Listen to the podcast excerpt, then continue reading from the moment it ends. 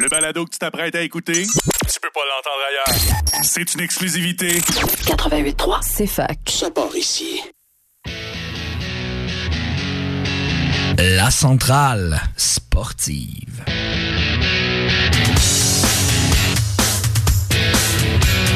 Avec votre animateur, Jérémy Lasselle.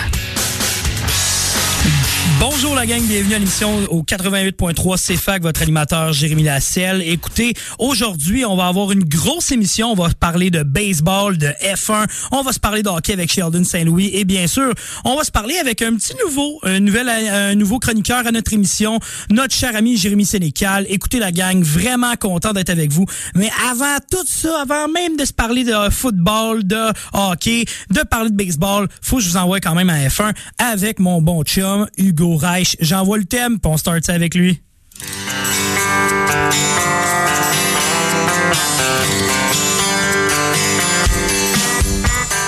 Le segment Playball avec votre chroniqueur Hugo Reich.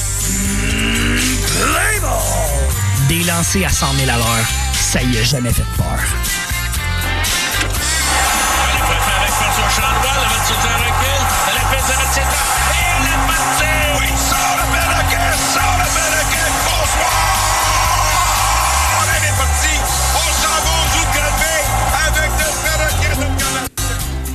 Comme vous aurez pu comprendre, encore une fois, j'ai pas de thème pour la F1, mais ça s'en vient avec mon cher chroniqueur de baseball et de F1, Hugo Reich. Bonjour Hugo, comment ça va mon cher?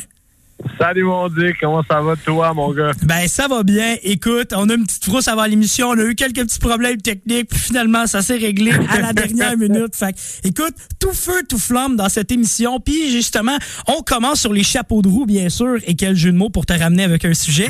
on parle du portrait de l'avant de la euh, d'avant saison dans la F1. Puis tu voulais nous faire justement ce petit portrait là.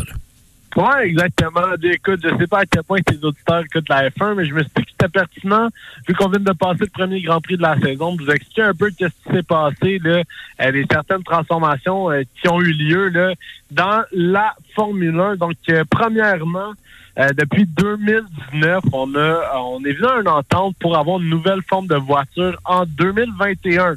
Malheureusement, à cause de la COVID, toutes ces réglementations-là ont été bougées en 2022. Maintenant, on a une nouvelle F1 avec une distribution d'aération un peu différente. Euh, je devrais vous expliquer un peu. En bref, là, si vous voulez comprendre, vous pouvez définitivement aller sur le site de la Formule 1. Il va y avoir beaucoup d'explications là-bas. Mais si je fais un long story short, euh, ce qu'on a changé en Formule 1, c'est qu'on a changé la mauvaise air derrière les voitures. Euh, en d'autres mots, qu'est-ce que ça veut dire? Ça, ça veut dire que les voitures, maintenant, peuvent être de plus en plus proches l'une en arrière de l'autre sans euh, avoir de turbulence. C'est un peu drôle à dire. C'est comme un peu un terme d'avion, mais c'est vrai. Euh, il y avait beaucoup de turbulences, les dépassements étaient difficiles et c'était des voitures extrêmement difficiles à conduire, super lourdes. Et là, ce qui est ironique, on a réduit les voitures de 3 pouces environ de chaque côté en avant en arrière, mais les voitures ont gagné environ 8 kilos. Là. Donc, c'est des voitures Wow. extrêmement lourdes. Oh, ouais, des voitures extrêmement lourdes, là. Mais euh, tout ça pour dire que c'est une nouvelle année de Formule 1, mon Jay, avec des nouvelles régulations. euh, et ce fut très intéressant comme premier Grand Prix. Euh, il y a eu de nombreux mouvements aussi là, au sein des euh, au sein des écuries.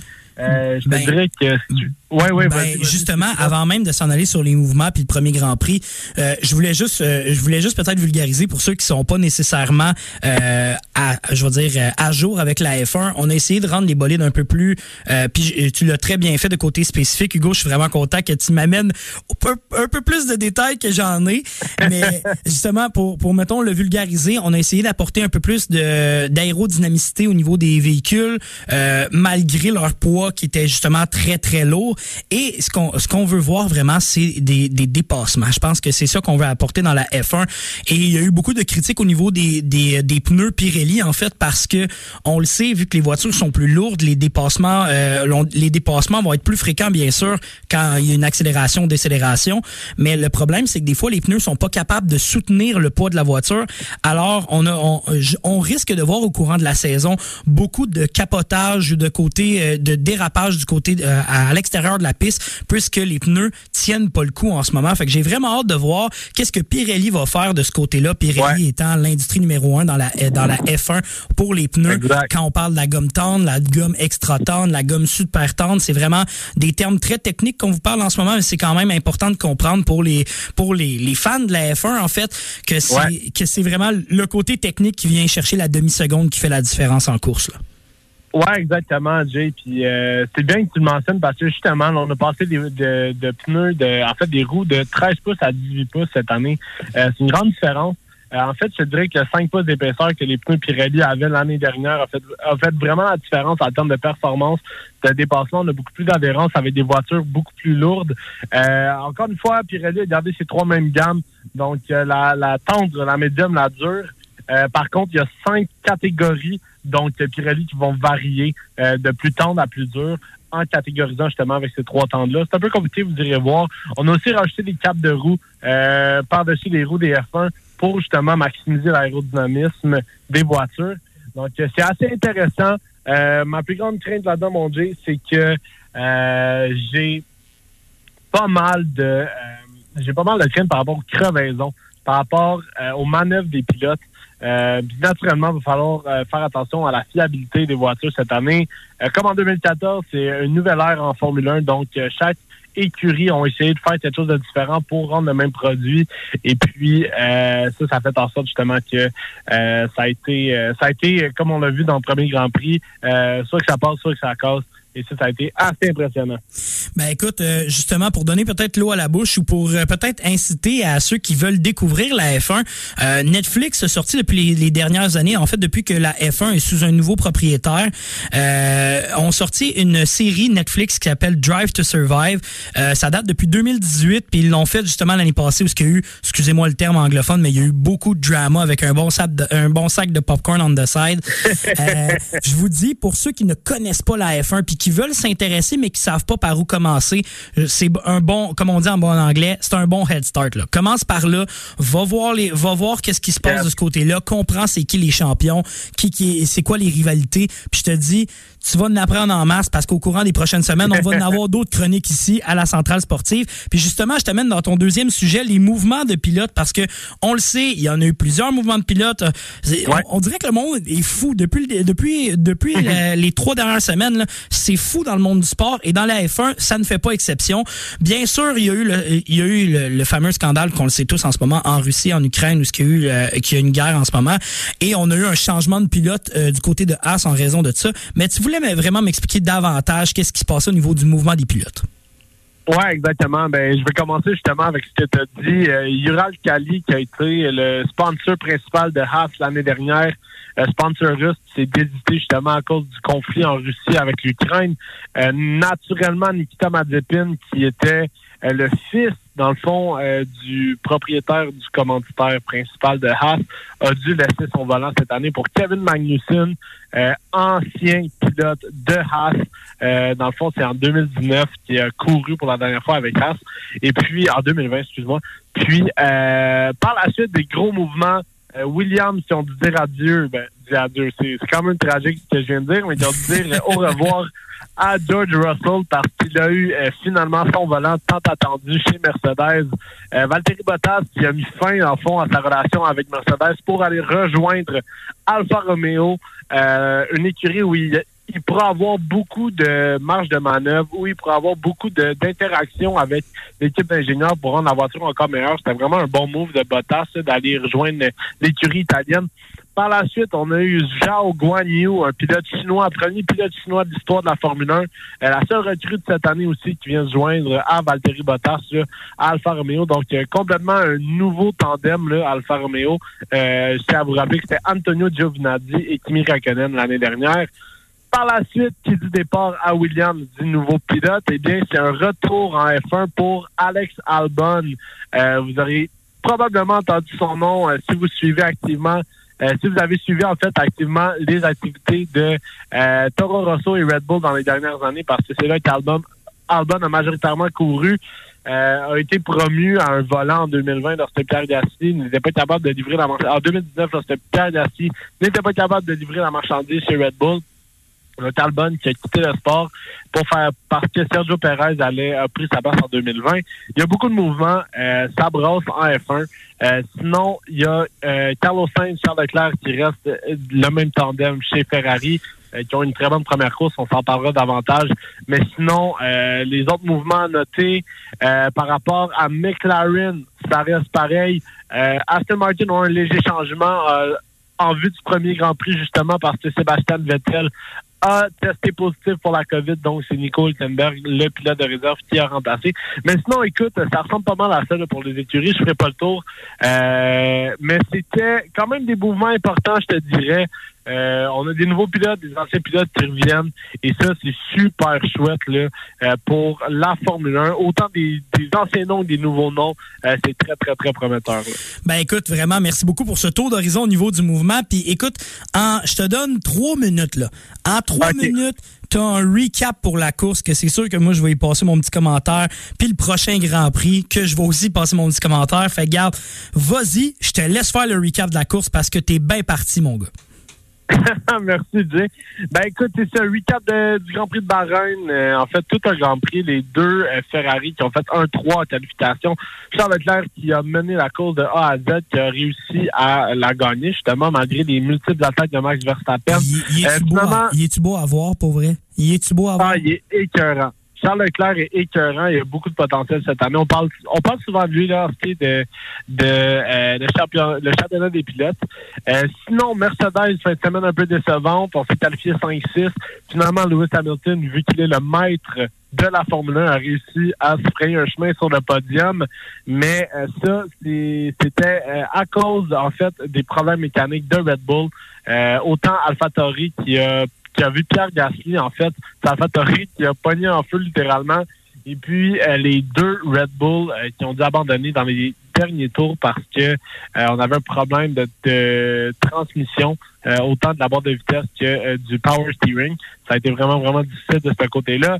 C'est la première année que Red Bull manufacture son propre moteur. On va voir ce que ça donne, mais pour l'instant, la fiabilité euh, est un enjeu là, pour eux parce que les deux voitures se sont désistées. Sinon, écoutez, bonne course pour Valtteri Bottas. Ça finit sixième. Le, grand titre, c'est Haas qui, après trois ans, retourne dans les points avec un P5 de Kevin Magnussen. Et puis, euh, Jao Guagno, qui a eu ses euh, premiers points en finissant dixième à sa première course.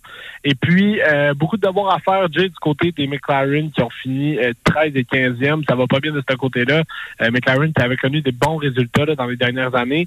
Si j'avais à faire ma prédiction pour le prochain Grand Prix qui se passe en fin de semaine en Arabie Saoudite, euh, on devrait faire attention à Red Bull qui ont encore vraiment une bonne voiture malgré des problèmes là, de, de durabilité. Mais sinon, ça devrait être encore Ferrari dans le top 2. Euh, ils sont super constants. Et maintenant qu'on a vu ce que Haas pouvait donner, ben écoute, ils vont être dans le mix, ils vont se battre pour la quatrième, cinquième place au classement des écuries. Donc, euh, surveillez Haas, surveillez Ferrari, surtout Charles Leclerc, Carlos Sainz, qui vont se battre. Et puis, il faut jamais, jamais négliger euh, Lewis Hamilton et Max Verstappen. Pour vrai, là, beau, quelle belle description en fait de la première course. Euh, pour ceux qui n'ont pas vu la première course, justement, allez revoir peut-être les highlights justement sur la page Facebook de F1. Pour vrai, très belle course, encore une fois, enlevante. Le fait que, justement, les deux Red Bull, ça a été une catastrophe totale de ce côté-là. Euh, je pense pour vrai que Red Bull va se remettre sur pied. C'est pas, pas vraiment un problème de leur côté.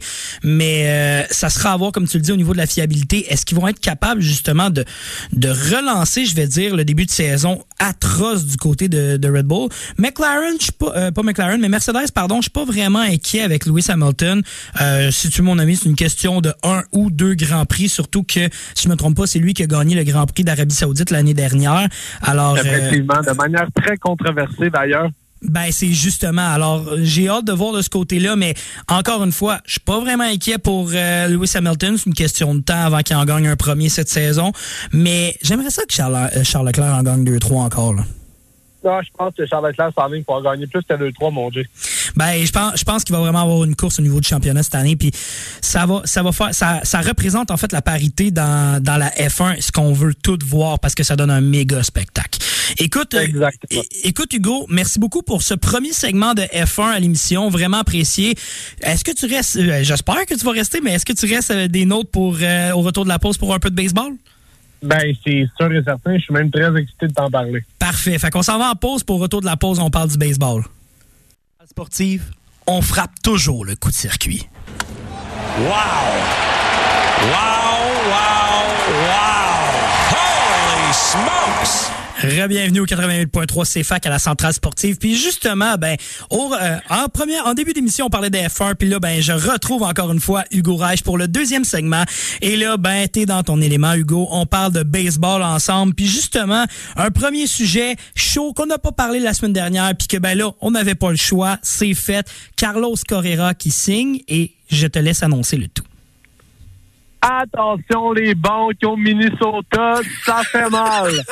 Ça fait mal. Les beaux Twins du Minnesota qui ramassent Carlos Correa. Pour vrai, je, euh, explique-moi cette signature. Je, je l'ai vu vraiment, je l'ai pas vraiment vu du champ gauche là. C'est incroyable. Explique-moi ça. Ben écoute, pour les Twins, c'était la meilleure chose à faire. Euh, on avait Andrelton Simmons l'année dernière qui faisait pas qui fait pas vraiment la hauteur là au, ni- au niveau euh, au niveau de la recours. Carlos Correa va venir vraiment créer un équilibre. On essaie aussi de retrouver une identité là au Minnesota, c'est un peu difficile. Euh, on a encore Miguel Sano qui est capable de frapper énormément de circuits. On a Gary Sanchez maintenant euh, suite à la transaction euh, qui a amené euh, Josh Donaldson aux Yankees. Donc on, se crée une nouvelle identité, on a des nouveaux joueurs, un nouveau départ. On a re-signé Byron Buxton, qui est incroyable. Euh, ça a été le meilleur, meilleur joueur l'année dernière. Euh, je pense qu'il y a un hype derrière le Minnesota. On n'est pas en train de voir présentement. On a hâte de le voir. Euh, Correa qui va jouer sa première euh, game de pre-season, je pense que c'est au demain ou après-demain. Puis, je pense que ça fitait bien. Euh, naturellement, pour ceux qui ne savaient pas, la course à Carlos Correa, euh, c'était entre les Twins, les Yankees, les Astros et les Cubs de Chicago. Finalement, c'est euh, les euh, Twins qui ont gagné le derby. Euh, Correa qui va apporter son expertise, a gagné des séries mondiales, s'est rendu en finale de la série mondiale. C'est un super bel ajout. Autant bon défensivement qu'offensivement, va avoir des bons chiffres. J'ai bien hâte de voir les Twins avec Correa, mais c'est c'est l'ajout de la saison morte. Les Twins qui n'ont pas fait beaucoup de, beaucoup de moves, en fait, durant la saison morte, sont allés chercher Correa. C'est le plus gros move là, euh, qu'on peut pas avoir. Ouais, puis je pense en plus que avec, je sais pas si t'as écouté quelques matchs euh, préparatoires au courant de la semaine, mais j'ai écouté justement celui des Blue Jays. Euh, pour être franc avec toi, j'ai trouvé ça spécial de voir le nouveau bras parce que je t'amène ailleurs pour te ramener sur Carlos Correa. là. Mais euh, j'ai j'ai trouvé ça drôle de voir comme la- le petit pad, un peu comme les, les joueurs de football là sur le bras du catcher ainsi que sur le bras du lanceur, qui était Ouais. qui était électronique. Et ça, c'est pour en- empêcher justement le vol de signaux euh, qui a fait scandale au niveau de Carlos Correa, ben, Carlos Correa et les Astros il y a quelques années Ouais. déjà. Est-ce que tu penses que justement, même s'il s'en va au Minnesota, ce scandale-là pourrait le suivre? Non, du tout. Je pense que je pense que ça fait du bien à Correa. Euh, faut dire que pis ça, je sais pas si c'est tous les gens qui savent ça, mais euh, durant justement la, la saison 2017 où il y a eu le scandale avec le, le vol de signaux, Carlos Correa et euh, José Altuve étaient les deux seuls joueurs des Astros qui euh, ne voulaient rien voulaient rien avoir en fait avec ça, voulaient être complètement mis à part, même qu'il y a eu des disputes dans le vestiaire des Astros en 2017 euh, du côté du clan, là, Correa, Altuve et le reste de l'équipe. Euh, je pense qu'il y a aussi plusieurs joueurs là, qui sont en train de se dissocier de dissocier des euh, des Astros, notamment Zach Greinke qui est parti aux Royals, Marvin Gonzalez qui vient de partir pour les Yankees, Correa qui, qui a quitté. Donc euh, pour ce qui est de pour ce qui est du standard, je pense que non, je pense que c'est une mise à jour. On repart à zéro du côté du Minnesota. On essaie d'aider l'équipe autant autant qu'on peut. Par contre, j'ai je à dire que euh, c'est seulement sur le terrain qu'on va voir. Hein. Si Correa connaît euh, une saison complètement atroce, eh bien là, on va se poser des questions sur la signature qu'on a eue, mais jusqu'à présent, c'est une grosse prise. Ben écoute, moi je trouve que c'est une excellente prise du côté du Minnesota. Euh, pour être franc avec toi, je crois que ça va faire revivre un peu le Minnesota, même s'il n'y avait pas nécessairement des, des mauvaises saisons. Je pense qu'ils ils étaient dans, ils, ils sont dans la course et ils vont être dans la course pour les éliminatoires cette année. Ça, c'est, il il en fait aucun doute si tu veux mon avis.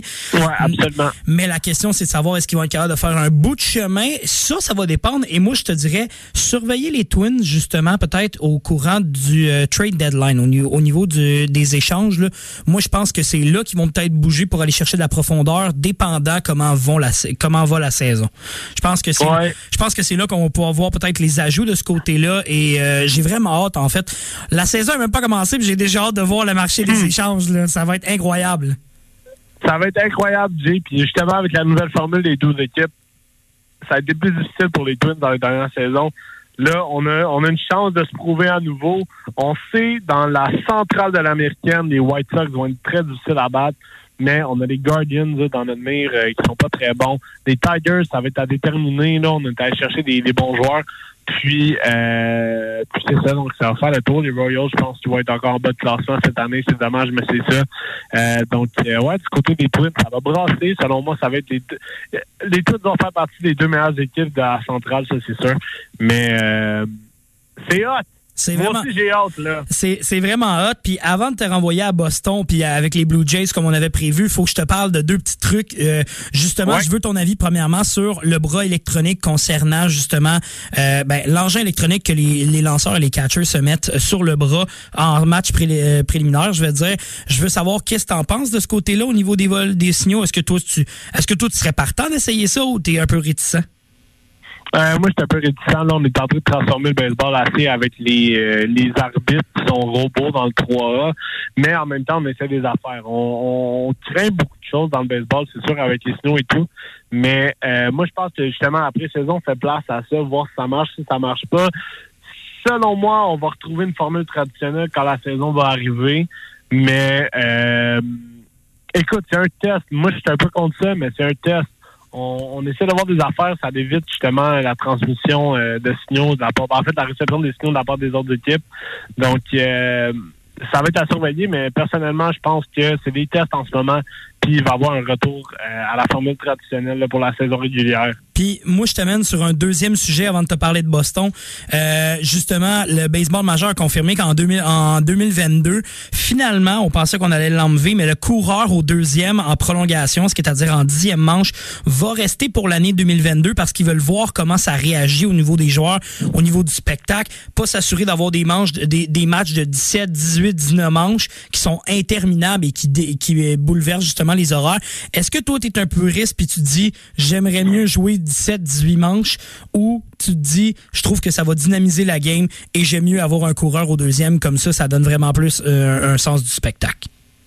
Écoute, Jay, en tant que coach euh, de baseball, euh, je dois dire que la règle euh, du coureur au deuxième but m'achale un peu. Moi, je suis un puriste. Pour ceux qui me connaissent pas, vous allez apprendre à me connaître là, au fil de l'émission. Mais euh, non, moi, j'aime ça. La game, elle dure 3 heures, 4 heures, 5 heures. C'est pas grave. Les joueurs sont payés pour ça. Puis moi, je pense que ça rend encore ça, ça rend la game encore plus euh, attirante, encore plus euh, nerveuse, encore plus euh, attachante. Ben, je, je dirais, je dirais dynamique en quelque sorte. Là. Je, pense, je pense que euh, même si on n'est pas nécessairement très rapide en termes du jeu, c'est là que tu vois où ce que les équipes ont une certaine un deep chart là, qui Ténacité. vraiment en profondeur. là. Exactement. Là, la tension est à son comble et tout ça, mais je dois vous dire, pour tous ceux qui disent que ça va ralentir la game, il y a quand même des, des mesures mises en place en ce moment qui font en sorte que la game va aller plus vite. Donc, moi, je suis pas, j'ai pas peur là pour euh, pour ces raisons-là. OK, parfait. Ça, c'est bon à savoir. Écoute, là-dessus, on est un petit peu un petit peu différent. Moi, je trouve que ça, ça rajeunit un peu le baseball, mais en même temps, je comprends ton point. Je comprends justement. Même je- moi, je serais prêt à dire, tu le gardes pour la saison régulière, mais pendant les éliminatoires, tu l'enlèves parce qu'en éliminatoire, ça te dérange pas voir des matchs de 17 manches. Là. Moi, au contraire, j'aime ça de ce côté-là.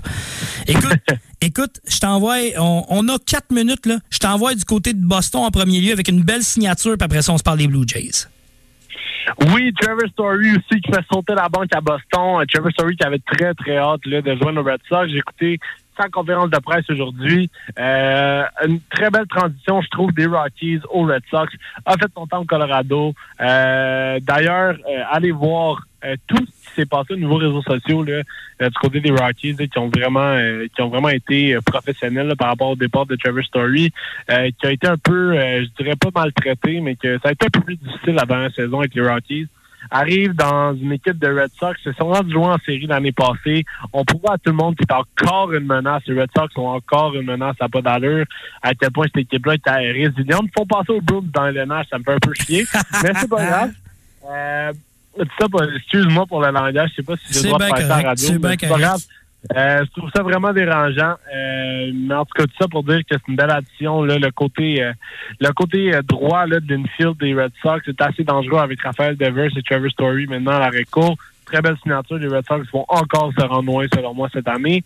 Mais, Jay, la meilleure équipe de l'Est de l'américaine, c'est les Blue Jays.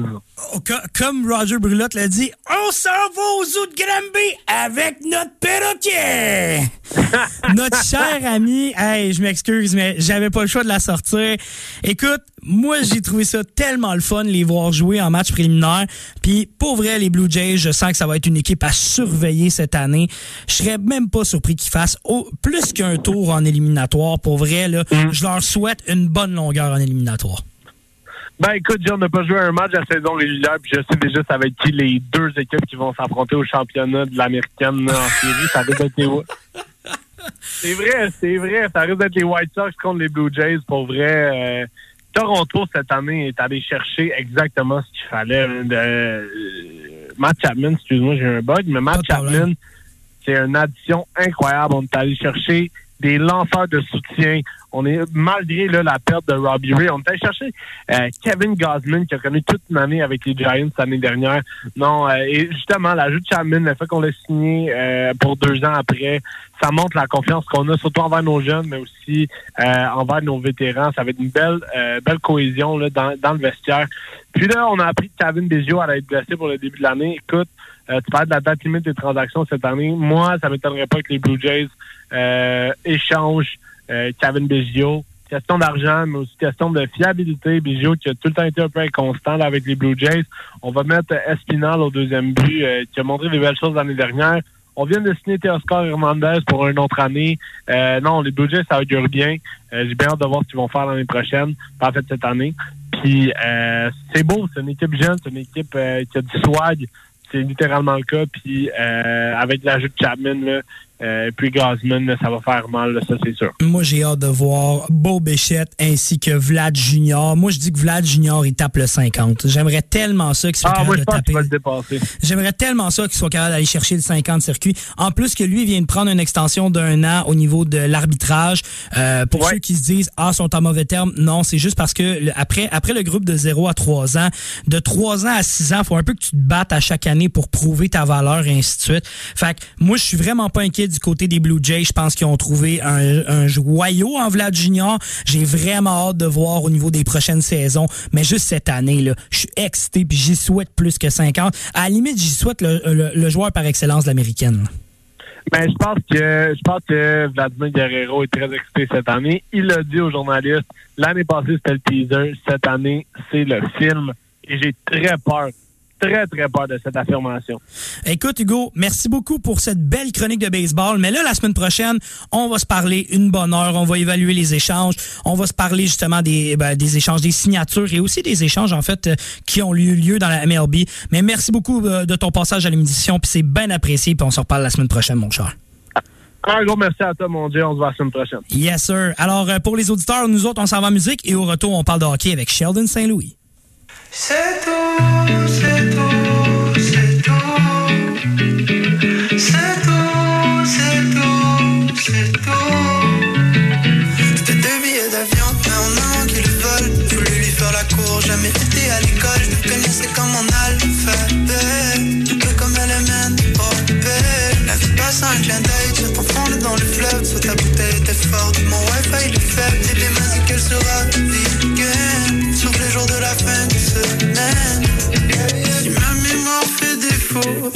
rappelle-moi ces numéros.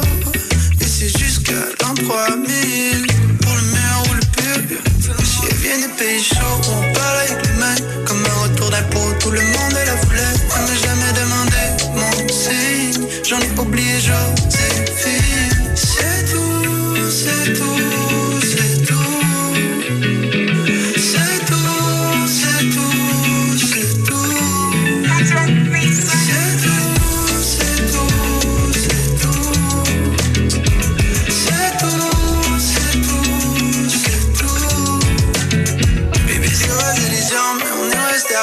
Mets les mains sur le miroir, la musique a beaucoup large. Toujours voulu un chien, mais là, je t'anime à longueur.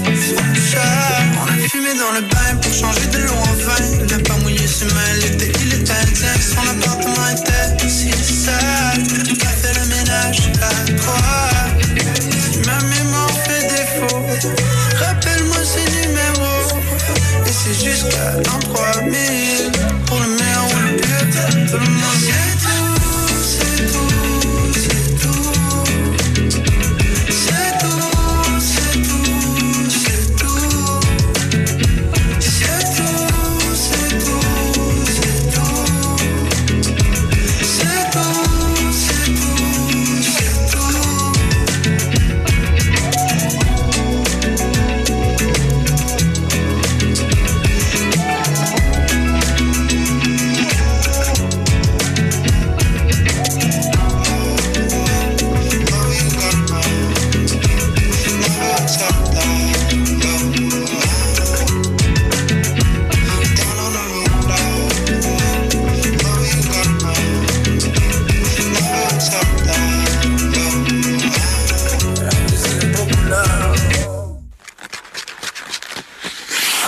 À la centrale sportive, on n'arrête jamais. Let's go la gang! On est reparti!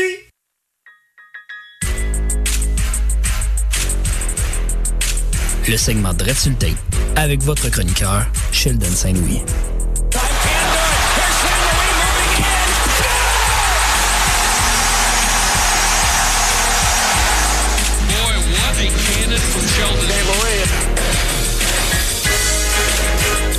Bienvenue sur les ondes du 88.3 CFAC, votre animateur Jérémy Lasselle pour le chronique hockey. Et là, on peut se le dire enfin, c'est fait. Le marché des échanges est terminé. La date limite des transactions est passée. Et qui d'autre? Avec qui d'autre je peux parler d'hockey que mon cher ami Sheldon Saint-Louis? Salut mon Sheldon, ça va bien? Oui, toi, mon Dieu. Yes, sir, yes, sir, yes, sir. Écoute, je suis vraiment excité parce que là, on a du contenu en masse à jaser. On le sait justement, il y a eu beaucoup de, de mouvements de personnel dans la Ligue nationale. Euh, pour vrai, j'ai tellement hâte. On passe un heure et quart ensemble de se parler de hockey. Puis, ben, pour commencer ça, il faut se parler des bons coups au niveau des vendeurs et des acheteurs de la Ligue nationale pendant ce, ce marché des échanges, en fait. Puis, j'aimerais ça que tu me glisses un mot par rapport à Seattle puis Anaheim en partant. En partant, on passe à froid. Yes, sir. À Euh, froid, direct sur le tape. Oui, monsieur. Puis c'est deux équipes qui se ressemblent, euh, pas vraiment, mais quand même, tu sais, qui étaient du, du même côté de la clôture, qui étaient tous les deux des vendeurs. Euh, du côté de Seattle, on a vraiment fait une grande vente de feu. Là. Quand on parle d'une vente de feu, c'est ça qu'ils ont fait. Ils ont vendu plusieurs de leurs joueurs. On parle à Mason Appleton, on parle de Lozon, on parle du capitaine Giordano pour une euh, pour une bonne banque d'espoir de choix repêchage, puis aussi un petit Daniel Sprong. Euh, écoute, je pense que ça, c'est quelque chose que Seattle aurait dû faire euh, l'année passée, là, quand ils ont vu qu'il n'y avait pas de club. Mais écoute, vaut mieux. non, mais il vaut mieux tard que jamais. Puis, tu sais, ça, ça met la table pour ce qui est du repêchage. Ils vont avoir bien des, des espoirs. Puis un peu la même chose du côté d'Anaheim. Ils se sont ils se sont occupés de leur dossier qu'ils avaient à régler. Des, Men, des Manson, des Lindholm, Rackle, puis aussi des Lauriers. Euh, c'est tous des joueurs qui ont vendu encore là pour avoir des choix repêchage. Fait que, euh, plus une, une, une vraie construction d'équipe du niveau de Seattle et puis une reconstruction du niveau au niveau de Anaheim. Ben, tu sais, déjà là, comme tu le dis, au niveau de la reconstruction, je suis bien d'accord. Je pense que Seattle, à la base, euh, si, ça avait pas été qu'ils ont choisi à la place quelqu'un d'autre au niveau de, au niveau du Canadien de Montréal, déjà à base, on savait que ça en allait en reconstruction parce que sinon, s'il avait pris Carey Price, on aurait eu un message assez clair de dire on est sérieux dans la ligue. Finalement, ils ont décidé d'aller ailleurs. Alright, fine, je comprends ça. Mais euh, on le voit en ce moment déjà, ils sont déjà en reconstruction après un an. Fait que, ouch, ça fait un peu mal. Du côté d'Anaheim, je suis d'accord avec toi aussi. Euh, je pense que ça fait vraiment, ça va faire du bien un peu. On a un peu tiré la plug du moment de l'échange de, Jo- de Josh Manson et j'ai hâte de voir la suite des choses. Je t'amène dans un deuxième dans un deuxième sujet, San Jose et Vancouver. On peut aussi glisser un peu les Flyers là-dedans, mais San Jose et Vancouver qui sortent un peu gagnants de ça. Euh, oui, c'est vraiment le, au niveau de San Jose, c'est vraiment le, l'échange au niveau de Capo Kakonen là, qui fait vraiment euh, qui fait qui fait le euh, pas sourciller, mais qui si, si j'étais un, un fan de San Jose, euh, je peux te dire que je serais vraiment content de cet échange-là, d'aller chercher un Capo Kakonen pour un Middleton. C'est sûr que Middleton, c'est un très bon défenseur, un gars qui est capable de donner un bon coup de main à la ligne bleue. Mais Cap, euh, Kakonen, c'est quand même un gardien de but. euh, il n'y a pas si longtemps de ça, c'était quand même le gardien de but d'espoir chez le Wild. Fait que euh, je crois que San Jose ils ont été chercher un gardien de but qui pourrait, euh, si le développement est là, être l'un de leurs top, euh, leurs top gardiens de but. Ben- on parle de Vancouver, ah oui. Ouais, oui, ouais, ben, avant que tu continues avec Vancouver, je pense que Ben déjà, San Jose, ça va leur faire du bien. Je pense que, à part, à part ben, franchement, Evgeny Na- Nabokov dans les années 2000, euh, on retourne à loin, là, avant qu'il ait développé un, gardien de but pendant quelques années. Je pense que Capo Kakonen, ça va faire du bien. Puis il y a toujours une belle proximité entre le Wild puis les, les Sharks. Euh, je pense que Bill Guerin, du côté du Wild, a fait un, une belle job. Alors, euh, vraiment, je trouve que c'est une bonne chose euh, du côté de San Jose. Et là, tu voulais m'amener du côté de Vancouver. Ben oui, Vancouver, écoute, euh, ils n'ont pas fait grand-chose, euh, mais j'ai mis quand même des bons coups parce que ils ont quand même été chercher un, un sais, qui a toujours un, un défenseur qui a quand même une bonne éthique de travail, euh, avec un petit choix de quatrième ronde. Pour Travis Monique, euh, on est quand même content. Ouais. Ça fait des gagnants, ça fait des perdants. Tu vois, Vancouver, ils s'en ont débarrassé. C'est des gagnants.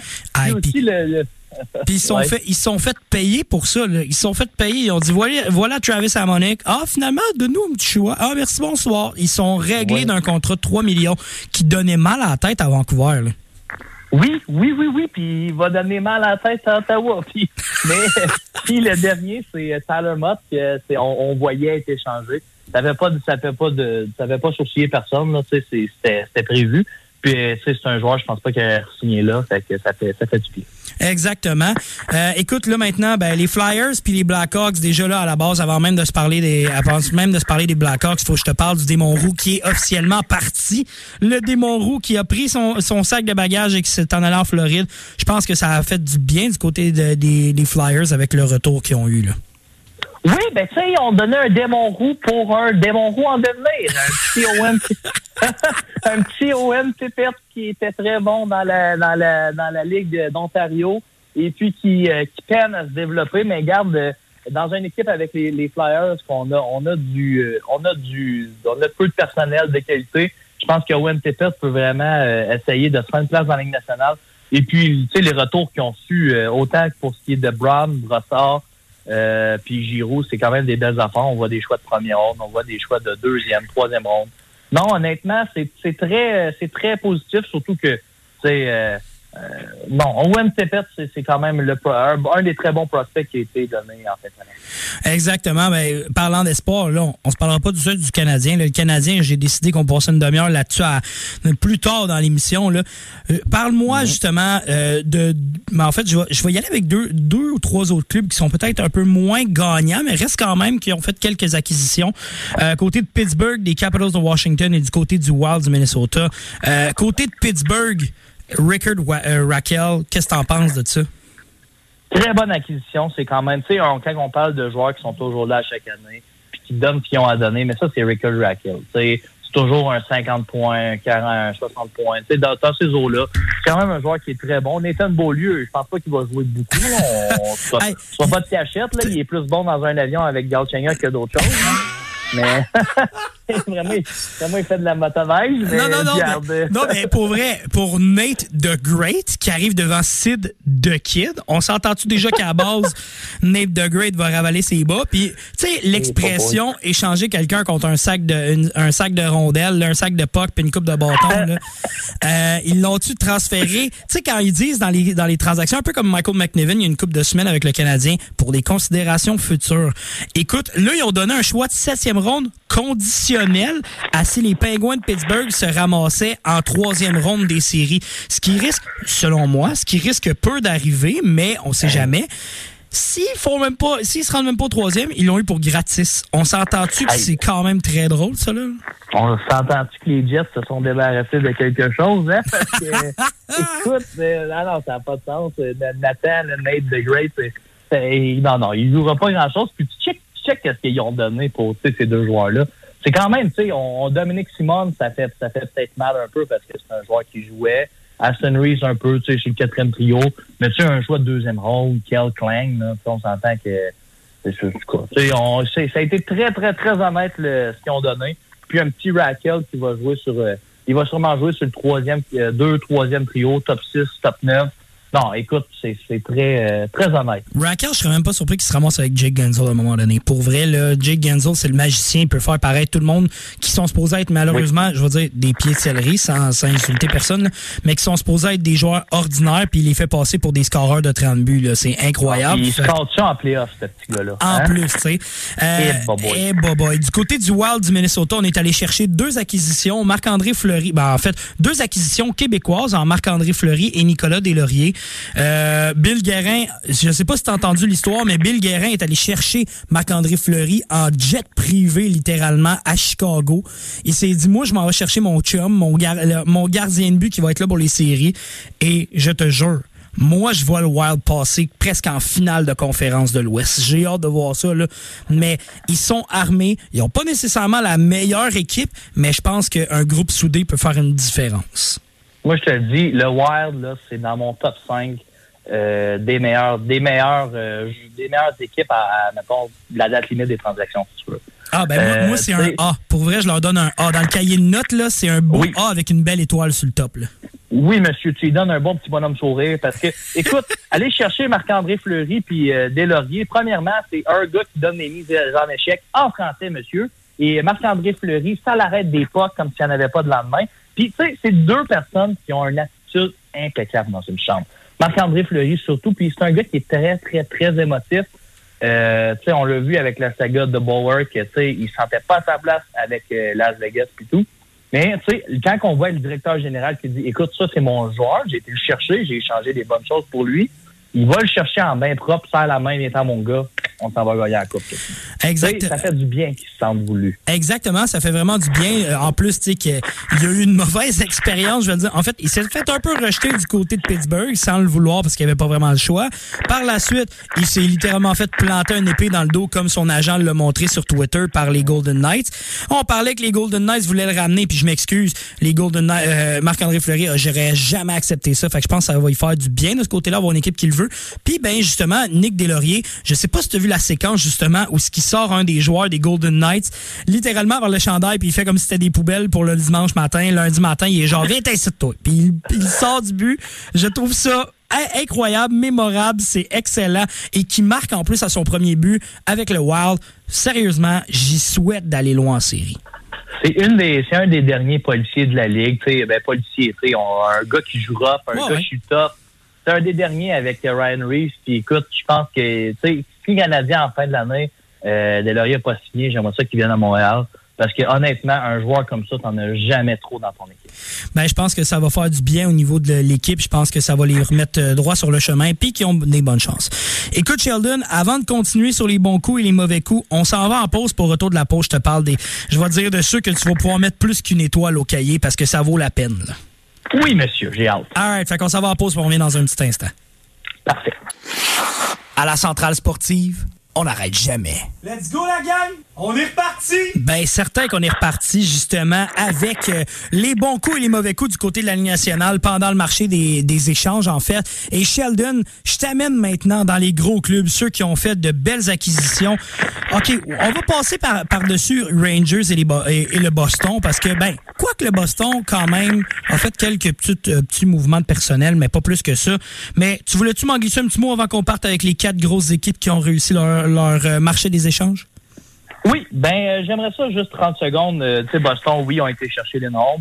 Euh, c'est moins Boston, c'est plus Rangers. Écoute, moi, euh, Andrew Cup, là, je sais pas pour toi, mais euh, je trouve que c'est un gars qui va fitter extrêmement bien avec les Rangers. Ah ouais. C'est un gars Tu sais, c'est un- ce gars-là, c'est un top 6 qui, tu sais, il jouait quand même sur le, euh, avant sur le bottom 6 du- des Jets de Winnipeg. Mais c'est un gars qui est hyper sous-estimé en attaque. Ça va faire du bien aux Rangers. Un petit Justin Brown aussi. Non, non, écoute, euh, les Rangers se sont bien améliorés pendant cette, euh, euh, période-là. Maintenant, je te parle des quatre gros clubs qui ont fait des acquisitions. Un qui en a peut-être fait un peu moins qu'on s'attendait en Tampa Bay, mais qui ont réussi quand même un coup de maître avec Brandon, Brandon Eagle. Euh, je vais commencer en fait par Tampa Bay, puis après ça, je vais t'amener sur les trois derniers. Tampa Bay, comment as-tu trouvé leur, euh, ben, en fait, la magie que Julien Brisebois a fait? Moi, je vais peut-être te surprendre, mon Jay, mais dans l'Est, euh, si on parle des acheteurs, Tampa Bay, je pense que c'est les, les grands gagnants de cette fin de semaine. Ah, je t'explique ouais! pourquoi? Oui, monsieur. Même Euh, pas ben, les Panthers de la Floride? Mais écoute, c'est très, c'est- vraiment un, un- un close call, mais je vais t'expliquer pourquoi, selon moi, c'est les grands gagnants. Alright, alright, Parce vas-y, que- vas-y. Premièrement, ton Brandon Hagel qui ont été cherchés, écoute, ça, c'est c'est un joueur de feu, là. C'est un joueur de 23 ans, il est encore en développement. Oui, ils ont donné beaucoup, mais des guillemets là-dessus, mais c'est des choix de première ronde. Puis le Lightning, écoute, d'après moi, ça ira pas, ça, ça repêchera pas dans le top 10 en 2023 puis en 2024. là. Fait que d'un côté, il y a ça, euh, mais c'est surtout qu'ils ont été chercher des joueurs comme un Coleman, comme un Goudreau, des joueurs euh, de, de profondeur. C'est exactement ce que le Lightning avait besoin. Puis tandis que quand on regarde du côté de la Floride, ils ont fait vraiment des coups d'éclat, ils ont frappé des coups de circuit après coups de circuit. Mais c'est des joueurs qui vont aller gruger des grosses minutes. Et puis c'est euh, c'est toujours difficile dans un dans une équipe euh, d'éloger des joueurs qui jouaient bien au profit de joueurs qui sont qui arrivent qui arrivent d'un autre club. Fait que c'est juste une question technique du coup de, de se dire Tampa Bay, était, il avait, ils ont gagné une coupe l'année passée, l'autre année d'avant. Leur club a quasiment pas changé. Ils ont réussi à faire des transactions, même s'ils sont à côté au coup avec le plafond salarial. Puis c'est des joueurs qui viennent même pas déstabiliser ton, ton équilibre de ton équipe. Ben justement, je pense que ça va faire du bien. euh, Je pense que ça va faire du bien du côté de Tampa Bay, mais je suis surpris, man, que tu m'amènes pas au côté des Panthers parce que les Panthers sont quand même allés chercher justement Ben Chera du côté du Canadien de Montréal, sont allés chercher le démon roux. Euh, pour vrai, je m'attends justement à voir les Panthers quand même sortir de cette division de l'Est.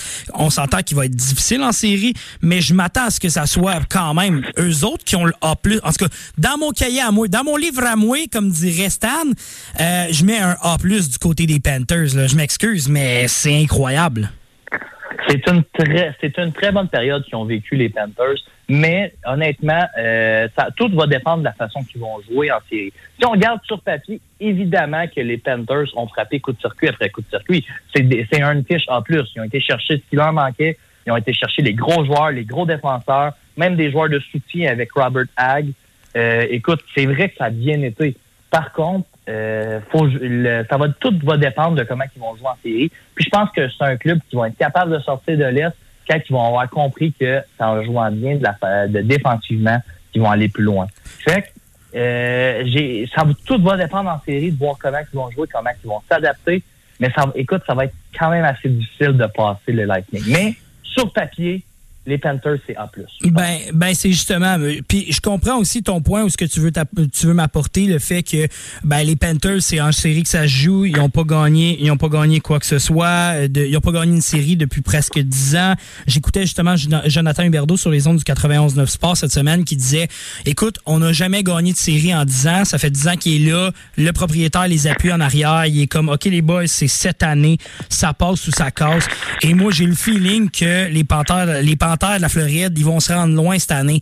J'ai vraiment le feeling et je comprends aussi ton ton hésitation parce que on s'entend que un certain Aaron Eggblad, il s'est blessé. On parle de son retour aux côtés de, aux côtés des Panthers euh, à la durant la première ronde des séries éliminatoires. Euh, c'est ça qui va faire la différence et je me pose la question est-ce qu'il va arriver à temps? Oui, mais tu sais, c'est toute une question de timing. Si tu affrontes le Lightning en première ronde, ça va être difficile. C'est là qu'on va, c'est là qu'on va avoir une grosse série. Si tu affrontes Toronto en première ronde, là, par exemple, tu as le temps. De t'adapter, voir qu'est-ce qui fonctionne, voir qu'est-ce qui fonctionne pas. Parce que Toronto, la pression qu'ils ont sur les épaules, puis l'équipe qu'ils ont, écoute, euh, si, si les Panthers jouent, euh, jouent le tiers dont ils sont capables de jouer, euh, ils vont passer à travers la moitié des équipes qui sont qui rentrent en playoff. Ça, c'est certain. Ben justement, là je voulais je voulais avant qu'on continue parce que je veux te parler bien sûr du Colorado et des Flames de Calgary Oh. parce que là ça on n'a pas le choix aussi d'en parler mais euh, je Ben voulais oui. juste te dire la Ligue nationale, je trouve ça intéressant, il y a environ 8 heures ont mis sur leur page Facebook if the playoffs started today en date du 23 mars 2022 et dans la section Atlantique, on aurait les Panthers de la Floride qui affronteraient les Capitals de Washington et le Lightning de Tampa Bay qui affronterait les Maple Leafs de Toronto. On s'entend-tu que ça ferait une demi, je vais dire une demi-finale de l'Est où ce qu'on verrait les Panthers de la Floride contre le Lightning de Tampa Bay? Ça, ça, honnêtement, là, ça, c'est du gros hockey qui joue là. là. J'ai- honnêtement, j'aimerais quasiment que ça reste comme ça, qu'on commence les playoffs demain matin puis qu'on voit ça aller. Parce que c'est Ça, ça, parce que euh, au moins ça donnerait une ronde de série aux Panthers de la Floride, ça donnerait une ronde de série justement au Lightning parce qu'on s'entend que Tam- euh, Tampa Bay passe à travers Toronto, déchire la feuille en deux. Et les Capitals de Washington, t'as beau avoir Ovechkin, mais malheureusement je pense que les Panthers sont mieux préparés qu'eux autres. Alors je pense que vraiment ça l'amènerait le Lightning de Tampa Bay contre les Panthers de la Floride, puis ça ferait toute une série de hockey. Écoute, l'année dernière, on les avait vus en première ronde, je vais dire s'entretuer en quelque sorte, là, parce que c'était un Ouais. contre l'autre et après ça, on les amenait jusqu'en finale. Et là, je crois vraiment que les Panthers de la Floride pourraient justement tirer leur épingle du jeu et se ramasser à affronter le Lightning et même peut-être justement battre le Lightning en séries éliminatoires. tout va dépendre du gardien de but. Euh, montre-moi un bon gardien de but, je vais te montrer un bon coach. Euh, c'est c'est des vieux clichés, mais écoute, Vasilevski d'un bord, qu'il est tout feu, tout flamme, euh, il arrête tout. Et le, beu- Bob, et le euh, vieux Bob Bob. Et le vieux Bob, tu sais, si Bob, il commence à, faire de la petite danse comme il faisait avec Panarin, ça peut passer. Ça peut être très, très bon. Mais euh, c'est, c'est, c'est, ça va, honnêtement, ça serait un duel à regarder avec du popcorn. Comme tu disais tantôt, là, ton petit popcorn, là, tu l'écoutes puis tu manges ça, puis ah, ça, ça serait incroyable. Exactement.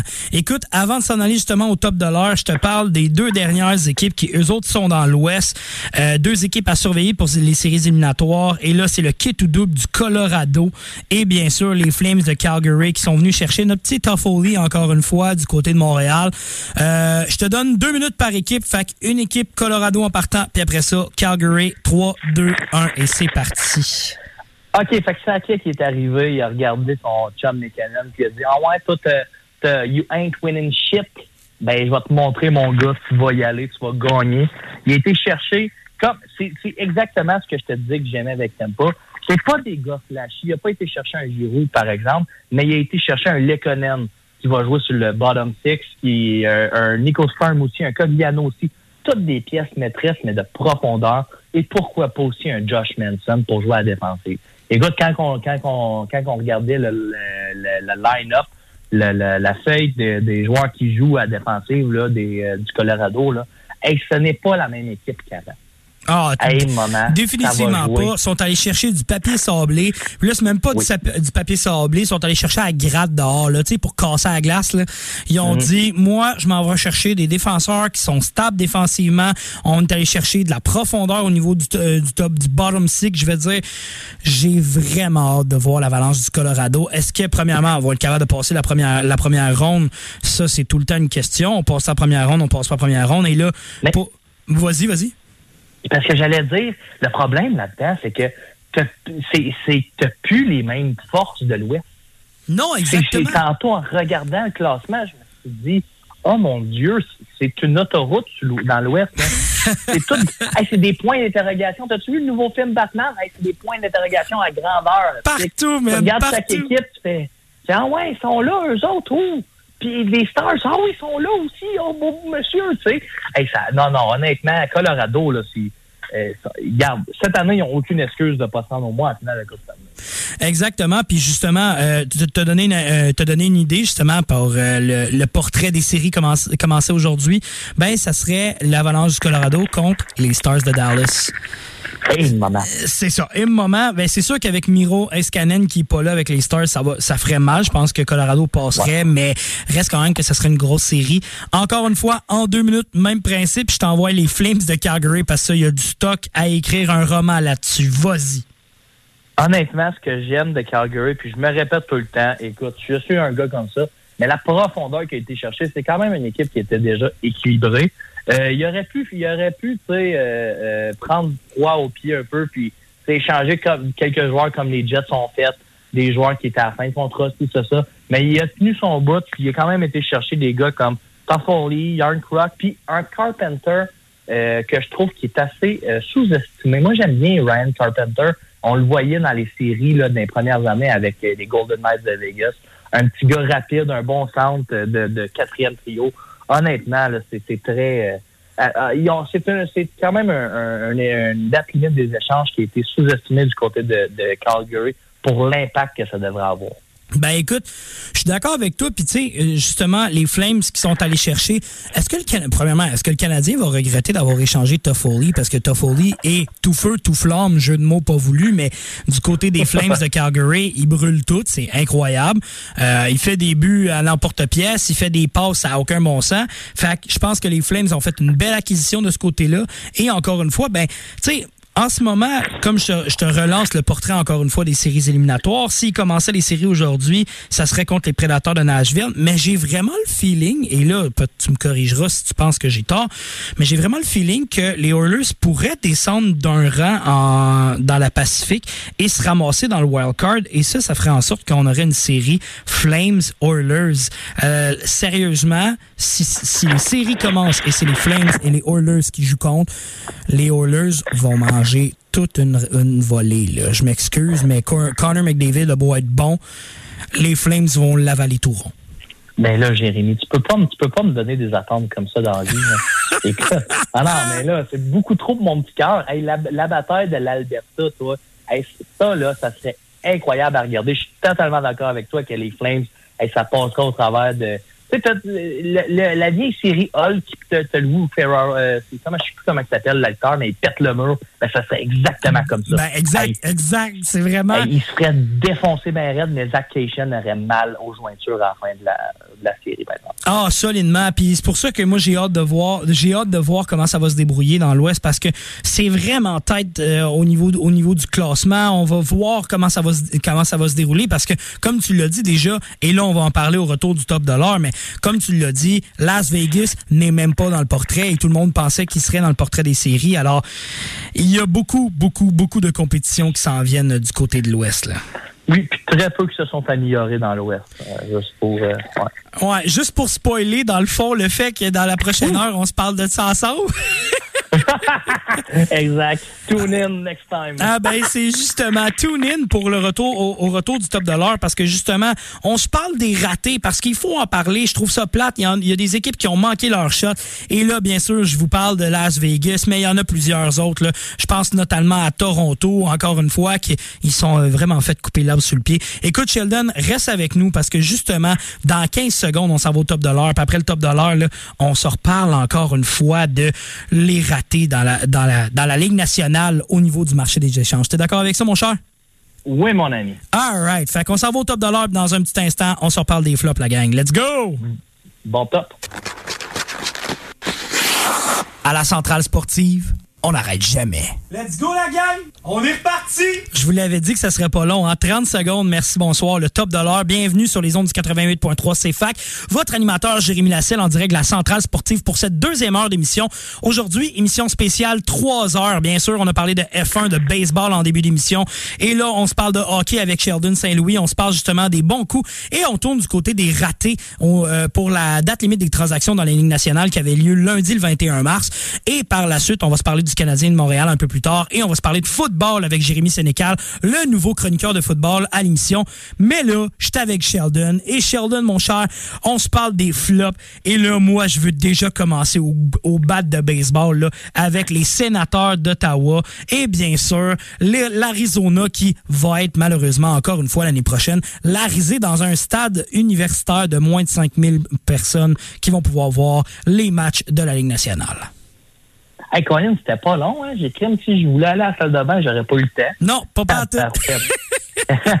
On the fly, c'est parti. Hey, t'as- assez fact. On lâche pas.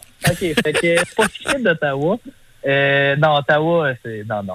Euh, écoute, euh, pauvre. euh, comment il s'appelle le, le DG, là? Euh, J'ai oublié son petit nom. Ah, là. Ottawa, c'est Euh, Eugene, ben, Eugene Melnick et Pierre Dorion. Ouais, pauvre Dorion. Honnêtement, là, écoute, aller chercher un, un Harmonic à 3 millions, il reste encore un année sur son contrat l'année prochaine. Euh, toutes, les, toutes les fans des sénateurs doivent crier présentement. Hey, tu sais, t'as, des Bernard Docker qui arrivent, t'as des Brandstrom qui a des points d'interrogation dessus. Tu t'as plein de défenseurs de qualité qui sont là. Puis tu viens bloquer tout le monde avec un beau Travis Harmonic. Honnêtement, euh, il y a, y a peut-être un, un, un, euh, un rayon de soleil dans tout ça, c'est peut-être euh, Joseph. Mathieu Joseph, qui est quand même, euh, je pense, qui est quand même leur bon coup, euh, leur bon coup de la date limite des transactions, euh, qui a été chercher un, un, un- selon moi, un upgrade de Nick Paul, là, un, gars qui est, qui est encore en développement, pourrait euh, Ben, amener des bons points, Ben, mais ben, ça qui, va le qui- qui va être un upgrade au courant des prochaines années? Parce que Ma- Mathieu Joseph, moi, je, je l'aimais à je l'aimais à Tampa Bay, on l'a vu justement en série l'année dernière. Euh, je pense que il va il vaut la peine. Je pense juste qu'il n'y a pas encore peut-être l'expérience voulue du côté de Tampa Bay. Euh, c'est pour ça qu'on est allé chercher Nick Paul euh, du côté des sénateurs et je crois vraiment que ça a fait une, une belle job et je suis content parce qu'on va pouvoir le suivre de plus près. Je sais qu'il y en a certains à Montréal qui vont être contents de le voir, dont un certain Kevin Raphaël, euh, animateur à TVA Sport. Euh, lui qui est son bon collègue, son bon chum. Fait que j'ai vraiment hâte de voir justement. euh, je pense que ça y a fait du bien. Je pense que c'est une fleur qui ont rendu Tampa Bay et en même temps Mathieu Joseph qui vient faire sa place. Ouais. Bien sûr, là, je te- on s'est par- on s'est parlé d'Ottawa, mais là, il faut que je te parle justement des, de l'Arizona, parce que l'Arizona, à un moment donné, là, tu sais, quand, quand, je vais dire ça de même, excusez-moi l'expression québécoise, mais tu traînes dans la marde pendant des années, là. Euh, je m'excuse, mais ça va pas bien de leur bord avec, avec Chikrin, en plus, qui était supposé se faire échanger, se blesse une semaine avant la date limite des transactions, pas capable de l'échanger. En plus de ça, décide, de- décide de- d'aller chercher un gros contrat. Au lieu de le faire au Canadien de Montréal avec Shea Weber, ils sont allés avec Brian Little et, euh, Winnipeg. OK, je vais, je vais leur donner un petit bémol parce qu'ils ont joué un, un vilain tour au, Toronto Maple Leafs en allant chercher leur gardien de but. Ça... Ça, je l'ai très, très ri. Mais pour le reste, je pense qu'encore une fois, c'est un flop du côté de l'Arizona. Et toi, donne-moi tes impressions, mon cher. Mais c'est- en vrai, quand j'ai mis euh, l'Arizona dans, dans les flops, je me suis demandé ce que je, ce que je voulais de, l'Arizona. Puis en fait, je sais même pas ce que je veux. C'est tellement une équipe qui sont vraiment, comme tu l'as dit tantôt, sont vraiment au plus profond des excréments présentement. Et moi, je pense que la- l'aréna à Fermeneuve, ma ville natale, je pense qu'il y a plus de place qu'ils vont avoir euh, où est-ce qu'ils vont jouer prochainement. Ils ont été chercher deux joueurs qui se ressemblent, euh, Jack McBain puis Nathan Smith, que c'est deux joueurs dans la NCAA pour euh, le, temps des signés. Genre, faut qu'ils signent avant la fin de l'année, si tu veux. Fait que, mais écoute, euh, je sais pas, je sais pas ce que je voulais d'eux, mais c'est pas ça que je voulais. Tu sais, on, il y avait tellement d'autres choses à faire. Mettre les bases d'un nouvel, euh, d'un nouvel empire, mettre les bases d'un- d'une nouvelle équipe compétitive. Ça- c'est- non, non, c'est un train qui lâche pas de dérailler. C'est un accident d'auto 20 qui tue par-dessus tête. Je, honnêtement, je sais pas ce qui se passe là-bas, mais c'est très loin du goût extraordinaire euh, du thé glacé Arizona. ok, t'es allé là, j'aime ça, j'aime ça. Écoute, moi, je trouve ça tellement plate parce que je trouve qu'il pourrait tellement avoir un meilleur, au moins un meilleur euh, propriétaire parce que ça fait pitié. Je m'excuse là, mais vraiment, ça fait très pitié. On a Oui. de la misère avec ça. Puis ils ont beau être vendeurs, même pas capables de vendre leur asset. Pour vrai, je trouve ça très décevant du côté de l'Arizona. Trouve c'est ça la risée. C'est la risée. ben c'est ça, puis je trouve ça plate parce qu'on a quand même un entraîneur québécois là-bas qui est André Tourigny.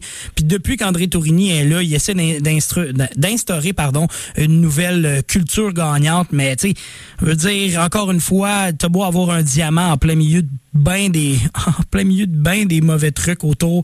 Euh, le diamant, il va shiner, mais il va shiner tout seul parce que le reste, il fera pas grand-chose autour. Là. Fait Ouais, que- c'est pas lui qui patine puis faire des buts non plus. Fait qu'il peut faire. Tu sais, il peut être bon comme il veut en arrière du banc, ça change pas qu'en avant de lui, c'est une gang de tout croche, là, tu sais. On a, juste Hey, à, euh, on a juste à passer à Dominique Duchamp à Montréal. C'est juste ça que j'avais à dire. Parfait. On passe pour le prochain sujet. Les Jets de Winnipeg et euh, les Sabres de Buffalo, justement, qui toi aussi, tu les as classés comme négatifs en tant que vendeur. Ouais, ben tu sais, d'un côté, euh, c'est deux équipes qui sont négatives, mais d'un côté, Buffalo qui n'a rien fait, là, qui a donné. Robert Tag, puis on se lave les mains avec ça. Honnêtement, je pense qu'il aurait poussé un peu plus, soit dans la vente d'un Victor Olofsson, des joueurs comme ça, ou tout, simple, euh, ou tout simplement aller chercher de, aller chercher peut-être des meilleurs joueurs, puis ça, ça. Je sais qu'il avait fait une très bonne, un très bon échange contre Taylor Hall, euh, contre pas Taylor Hall, mais euh, Jack, Jack Eichel. Mais euh, selon moi, il y avait d'autres choses à faire. Mais le, le dossier le plus épineux, je pense, c'est quand même celui des Jets. Là.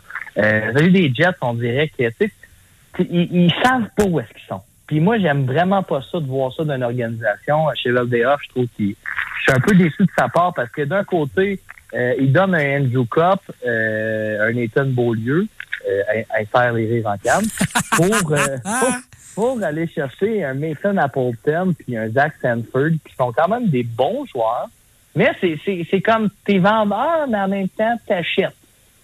Fait que c'est comme dire à ses joueurs, OK, boys, on fait les playoffs, mais on ira pas loin. Tant qu'à faire, père, je comprends plus, là. Moi, là, en plus, ça me fait, ça me fait, je suis permis de dire ça parce que les Jets, c'est ma deuxième équipe favorite, mais comment que ça s'en va, moi, j'ai- j'aime vraiment pas, là. Ben exact. Puis, euh, fait que, euh, tu sais, je veux dire, les Jets, je trouve ça plate parce qu'il y a une coupe d'années, on s'en était parlé dans les autres émissions auparavant, mais il y a une coupe d'années quand on avait le top 6 bâti pour aller loin en série, on s'est fait éliminer en deuxième ronde et après ça, on a eu l'histoire de Bufflin, on a eu Sherrod qui est parti, Trouba qui est parti avec les Rangers, euh, namely, là, toute- toute la gang, Myers qui part. Sérieusement, là, il y a une reconstruction à faire là-bas. Et en plus, on s'en l'est dit avec, euh, avec Paul Maurice qui a démissionné parce qu'il il trouvait à quel point c'était désagréable dans le vestiaire puis qu'il avait pas le contrôle. Il s'est dit, moi, c'est une des premières fois qu'un coach donne sa démission parce qu'il est pas capable de contrôler le club. C'est bien plate à dire, mais il y a une ambiance toxique qui se passe là-bas. Je serais pas surpris que notre petit Shifley, il fasse partie de l'équation de pourriture là-bas, malheureusement. J'aime, j'aime vraiment pas. Ça me fait. Comme je te dis, je suis peiné de dire ça, mais écoute, je pense que Shifley. Je, je sais pas, j'aimerais ça vraiment être dans le vestiaire là-bas, mais écoute, euh, ça a l'air d'être vraiment une clique, là, une petite gang de populaires qui sont là, là, puis ça se fait ensemble. Là. Tu sais, la petite Et gang de, de euh, populaires qui montent les gros bras au secondaire puis qui sont comme Hey, t'es ici de toi, là, puis qui pensent venir te taxer un peu, là. Ça me fait vraiment ouais. penser à ça, là. C'est plate, mais c'en est désolant, là, du côté de Winnipeg, là. J'aime, non, j'aime vraiment pas ça. Puis, tu sais, en plus, tu sais, quand on regarde l'année passée, le Canadien avait passé au travers de Winnipeg en 4. Mais c'est parce qu'il faut, faut dire aussi à tout le monde, euh, l'affaire, c'est que quand on regarde les stats avancées, je crois qu'ils ont, fait- ils ont joué la première ronde contre Edmonton, je me suis, je me, je me trompe-tu? Euh, ouais, ouais. passé? Ouais. Si je me trompe ben, pas, je vais le vérifier, les mais je t'en reviens.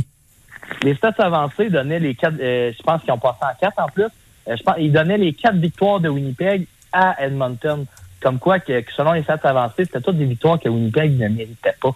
Puis quand on regarde aussi les quatre victoires du Canadien, c'était quatre victoires que, le, que Winnipeg, ben, c'était quatre victoires que le Canadien méritait. Fait que quand, tous les gens qui disaient ah, c'est à cause que Shifley s'est fait sortir que Winnipeg n'ont pas gagné, non. C'est parce que Winnipeg marchait pas, ils ont pas de défenseurs. Ils ont des défenseurs, comme euh, Guy Boucher parlait de, de, de Mello comme défenseur. Il dit c'est un défenseur, j'ai bien aimé jouer, euh, ben, coacher, mais c'est un défenseur de top, euh, c'est c'est sixième défenseur. là. Exact. C'est pas normal d'avoir un Neil Pionk comme euh, Bobby Orr. Ouais, exact. Euh, pour ton information, oui, c'est ça. Les Jets avaient vraiment gagné 4-0 la série, puis ils avaient gagné en plus en trois. euh, Ils avaient gagné quand même en troisième prolongation le quatrième match contre les Oilers. Ouais. Et après ça, ils se sont fait sortir en quatre contre le Canadien. Fait que, ouais, ouais, ouais. Je. Ça va être, euh, ça va être intéressant à voir au courant des prochaines années si Winnipeg justement va faire une reconstruction ou va essayer d'exploser, je veux dire, son noyau, euh, d'aller chercher peut-être des meilleurs assets. En plus, qu'ils ont Carl Connor qui, qui connaît encore des saisons mémorables puis qui est, excellent, mais avec une ambiance de même là, c'est c'est nocif. Écoute, Tu gardes Connor puis Nicolas Hiller. Exactement. Je t'amène ailleurs avec Columbus, New Jersey puis les Islanders. Euh, pour être franc avec toi, j'ai pas grand chose à dire. J'ai pas grand chose à dire justement. Ça, c'est chip original en maudit, hein? Sans saveur, puis ah ouais, non, non, non, mais... Columbus, qui ont été chercher euh, Erchuk, là, contre Max Domi. Hey Là, là dis, OK, OK. Puis Corp- Corpicialo, ah non, Corpicialo, on le garde. OK, bon, ben, bye, Corpicialo. Après ça, si on check New Jersey, Andrew Hammond contre Nate Char. OK. OK. Souben, Zacha, non, ça ne tentait pas. Non, eux autres sont trop forts pour la Ligue. Ils voulaient juste avoir euh, le hamburger. Puis les Highlanders, ils ont... les Highlanders, ils ont signé Zach Parisi. Fait qu'eux autres, la même chose. Les Highlanders, ils disent l'année prochaine, ça, c'est juste une flouque. C'est Floride, euh, que, que, comme à Pittsburgh, euh, Tampa. Ça, c'est toutes des équipes l'année prochaine, ils vont être moins bonnes. Fait que les Highlanders devraient être meilleurs l'année prochaine. Ils n'ont pas besoin d'échanger rien. Ah ben, Bon, comme ils sont. on verra bien avec euh, avec avec, euh, euh, avec pardon Barry Trotz, celui qui manque le coup là. Je trouve ça hilarant Ouais, voir les mimes là-dessus. C'est c'est excellent. Ah, je l'aime, Barry Trotz, mais Lou, faudrait, il faudrait qu'il mette un peu moins d'importance sur la barbe, plus d'importance sur bâtir une équipe qui a de la. Écoute, faudrait qu'il arrête, il faudrait qu'il arrête de juger les les les, euh, les coutumes vestimentaires de ses joueurs. Il est genre ah moi, je suis de la vieille école, t'as plus ta, ta chevelure, t'as plus ta barbe, t'as pas le droit de t'habiller de même, t'as pas. Lou, reste dans tes années là, puis construis un club à la place. Lou, regarde ton équipe, là. Regarde, quand même, bien qu'ils sont tous bien coiffés, là. C'était aussi, aussi Zach Parisé, là, dans ton club. Tu t'es fait, je vais dire ça de même, pour le marché des échanges, tu t'es fait coiffer solide. Par la Oh, suite, oui. par la suite, je t'amène euh, ben, un peu, un peu, je veux dire ceux qui n'ont rien fait au niveau des acheteurs, parce que ben, on s'entend qu'ils n'ont pas fait grand chose en Saint-Louis, euh, LA et je veux dire Edmonton qui n'ont pas fait grand chose aussi. là. Mais euh, commençons par Saint-Louis et LA qui ont vraiment, je dirais, sont pas négatifs, mais je peux pas non plus les mettre positifs. Fait que je te dirais, ils sont quasiment dans le neutre. là. Ouais, ben Saint-Louis ont été chercher un Nick Leddy, là. Tu sais, euh, je pense que je pense que c'est plus euh, Détroit qui sont contents de cet échange-là, là, parce qu'ils ont quand même été chercher un choix de deuxième ronde. Juste un, choix- un choix de deuxième ronde, c'était inespéré pour Détroit euh, d'avoir contre Leddy. Si on rajoute ça un Oscar Sandvisk, euh, qui est un très bon joueur de, de bottom six, là, qui, qui joue des grosses minutes en désavantage qu'un gars qui est physique. Euh, je pense que c'est plus, c'est mieux du côté de Détroit. Même du côté de, de, de Saint-Louis, euh, on, on crache pas sur Nick Leddy, mais regarde, je pense que la débandade du côté de Saint-Louis, ça a commencé avec Jay. Hey. Dès que, dès que le grand bonhomme là, a eu sa crise cardiaque, là, pense que l'équipe aussi a une crise cardiaque. Je pense que tout est arrêté. Là, ça- le cœur a arrêté de battre. Exactement. Puis du côté de LA, je pense qu'il n'y a pas eu grand-chose non plus. Euh, oui, ils sont allés chercher, euh, je veux dire, en début, début de saison, ils ont signé Philippe Dano et depuis, euh, il n'y a rien eu. Ouais, ben Troy Stetcher. OK. Fait que, ça, ça, te- ça résume bien la, la période de- Je- de- des joueurs autonomes. Justement, je t'ai dit, OK, that's it. Il n'y a rien d'autre. Il n'y a rien d'autre. Mais tu sais, c'est une équipe qui est en développement. Je pense qu'ils attendent plus qu'autre chose de voir qu'est-ce qui se passe. Euh, je pense que les joueurs sont quand même contents d'avoir eu un joueur comme ce, comme tu sais, un joueur de, de soutien. Puis aussi, tu sais, euh, les, les joueurs sont contents que le directeur général croit en eux. Mais par contre, je pense que, comme tu l'as dit, là, je pense qu'il aurait pu faire de quoi de mieux. Il aurait pu faire de quoi de pire. Mais tu sais, c'est très, c'est très C'est une saveur qui est très, qui goûte, qui goûte, euh, qui goûte rien. Qui goûte l'ordinaire. Écoute, Ouais. au, au retour de la pause, on finit au niveau des au niveau des flops, des ratés, puis ainsi de suite. Puis après ça, on se parle du Canadien et Montréal parce que on a un peu de stock à jaser par rapport à ça. Fait qu'on se retrouve l'autre bord de la pause, mon cher?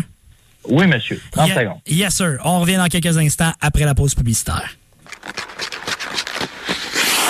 À la centrale sportive, on n'arrête jamais. Let's go, la gang! On est reparti!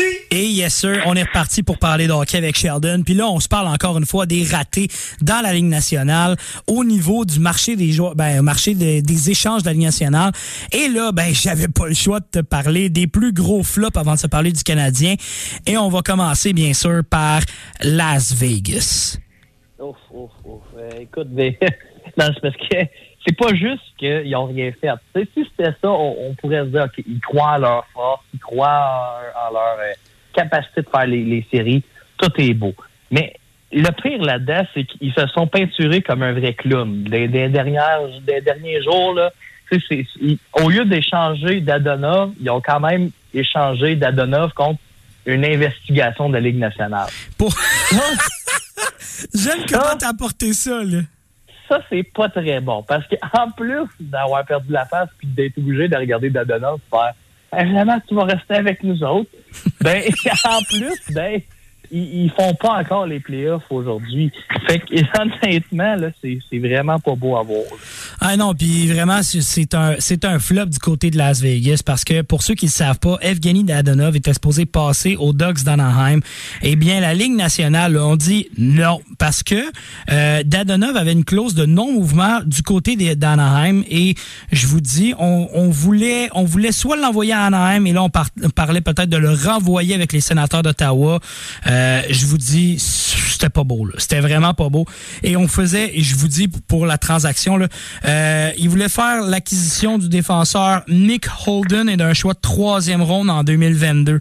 Puis finalement, là, non, ils n'ont pas pu. Et c'est très décevant. Et en plus qu'ils ont pu rajouter, encore une fois, depuis euh, depuis quelques semaines, on sait déjà euh, l'ancien des l'ancien des Sables de Buffalo qui s'est présenté, Jack Eichel. On pensait qu'il allait révolutionner le marché de Las Vegas. Depuis qu'il est arrivé, six blessures back-à-back. Mark Stone, Max Pacioretty qui sont pas là. Euh, je vous dis là, c'est l'hécatombe à Vegas. Ça va vraiment pas bien et c'est encore plus un flop quand on pense à ça avec la situation de Dadonov.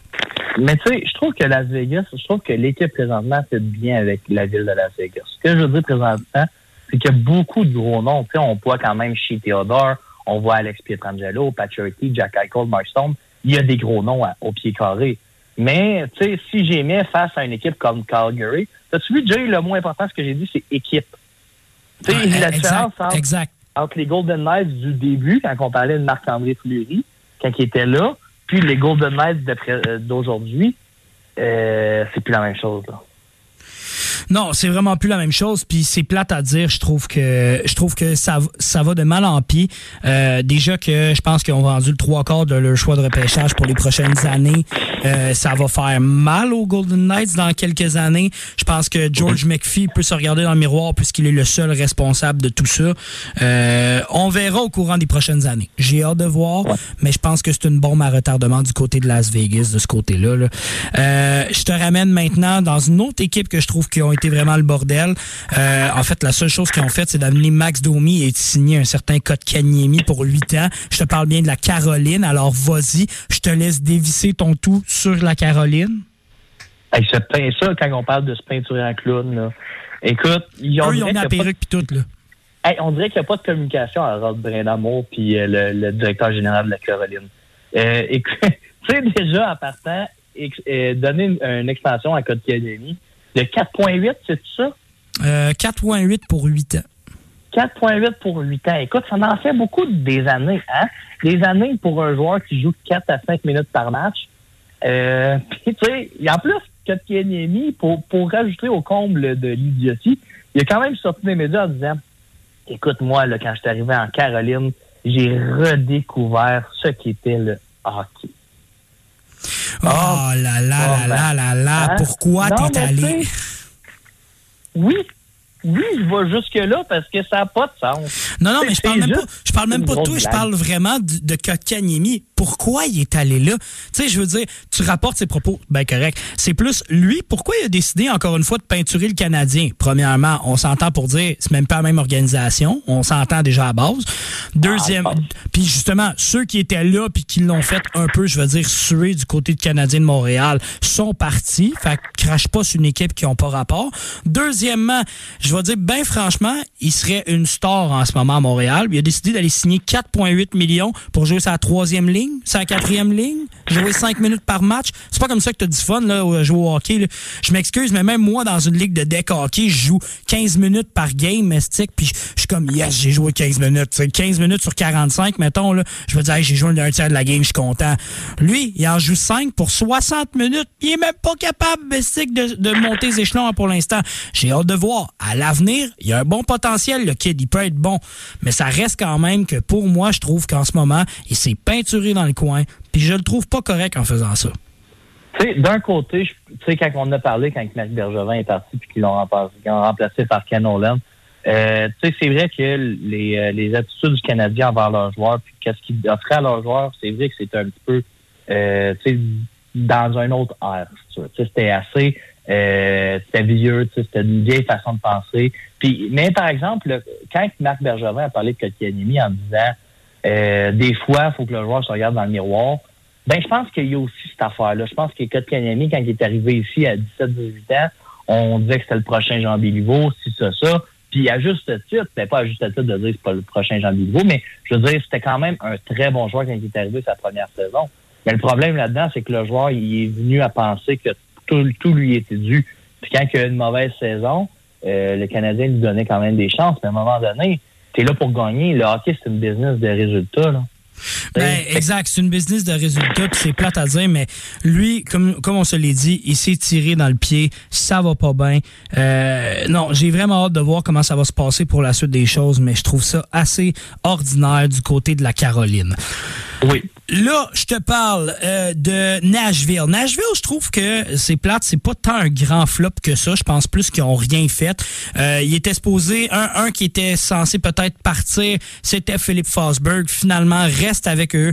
Je sais pas s'il va avoir une signature à la fin de l'année. J'espère pour Nashville, parce que sinon ils vont l'avoir perdu pour rien. Mais en même temps, ils peuvent faire du chemin en série avec sa rose dans les filets. Oui, oui, mais tu sais, c'était quand même une équipe qui était euh, qui était quand même assez bien bâtie. Là. Je trouve que quand on parle d'équipe, il n'y a pas vraiment de grosses superstars à Nashville. mais c'est beaucoup de bon, d'un, d'une bonne, euh, bonne équipe qui font un tout. Euh, aller chercher un Lozon puis un Biega, tu sais, c'est assez pas pas superflu, mais tu sais, c'est assez. euh, Ben, ils n'ont pas fait pas que je- Ben, c'est ça. Il n'y avait pas grand-chose à faire, mais comme, tu sais, quand on en parlait tantôt, c'est tellement des points d'interrogation partout dans l'Ouest que c'est sûr qu'on peut être un peu déçu en étant si tu es un fan de Nashville, de dire, Colin, c'est le moment là, pour les clubs de l'Ouest de sortir les pains de jeu puis de sortir de cette division-là.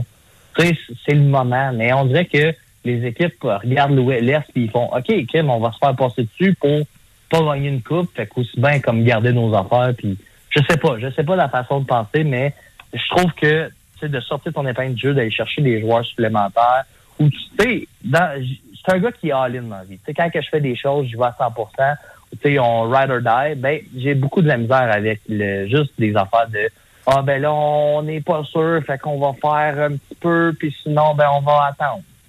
En tout cas, c'est moins ma philosophie. ça, Ben exactement, puis ça je trouve ça plate parce que euh, Da- David Poyle, ça fait des années qu'il est là, je le sais qu'il est bien apprécié, mais ça reste quand même que je pense qu'il commence à faire son temps, je pense que c'est correct, euh, on peut passer à d'autres choses là, de ce côté-là. Malheureusement, du côté de Nashville, j'ai hâte de voir la suite des choses. Là. Pour vrai, Nashville, j'ai beau, j'ai beau, euh, j'ai beau les avoir aimés pendant quelques années, je trouve qu'en ce moment ça va en régressant.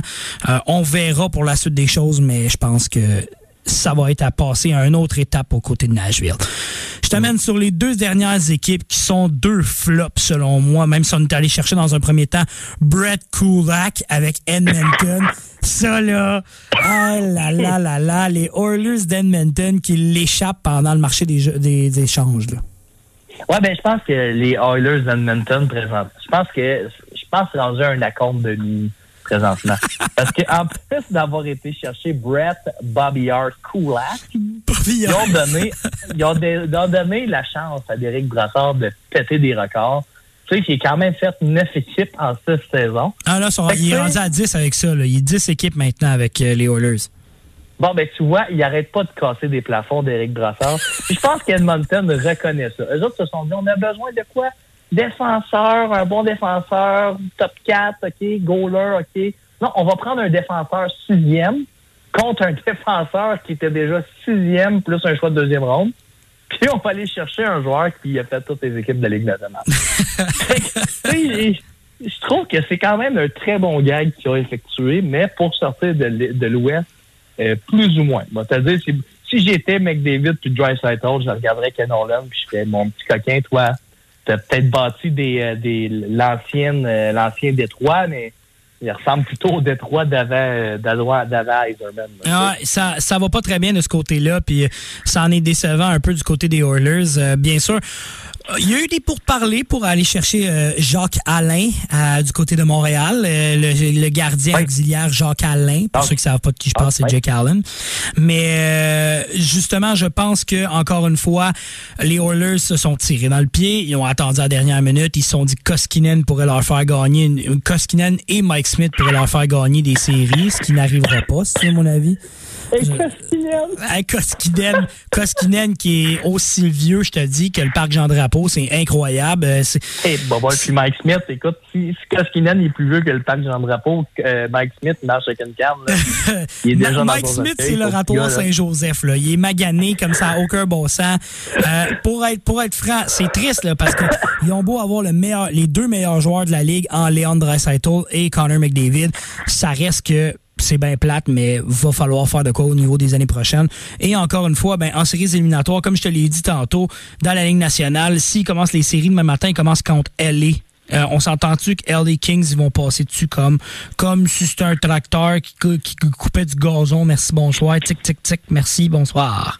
Ben, c'est parce que, tu sais, t'arrives, tu sais, on, on le connaît, là. Il y a un gars qui s'appelle, euh, pas Jack Alain, mais Philippe Dano.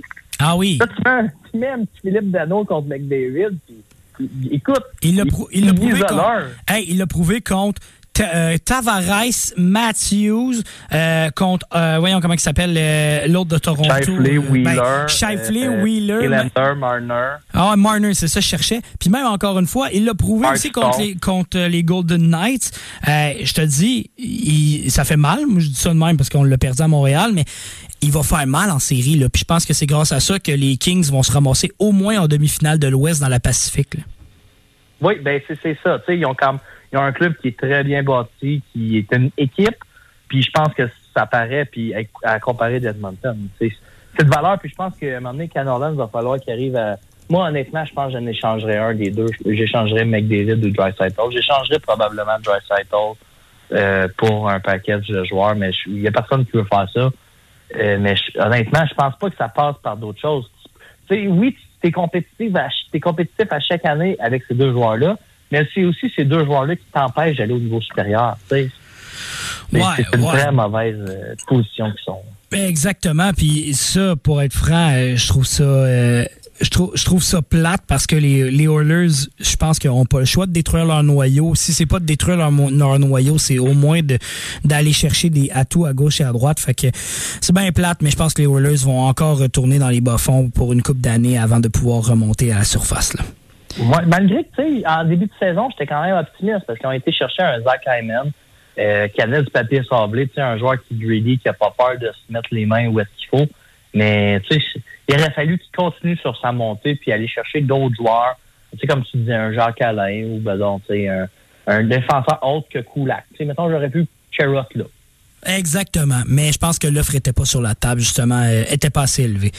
Écoute, je t'amène sur le dernier flop. Et là, c'est le flop total. C'est plate, mais c'est nos Mm, voisins. monumental. À, à nos voisins à Toronto. Nos voisins à Toronto, ils ont beau avoir été chercher Mark Giordano. C'est bien plate, là, mais ils se sont fait voler la vedette par le fait qu'ils ont perdu un des gardiens qui avait rappelé euh, de, de la Ligue américaine en Harry Sateri avec euh, les Coyotes de l'Arizona qui l'ont réclamé, gardien de 31 ans.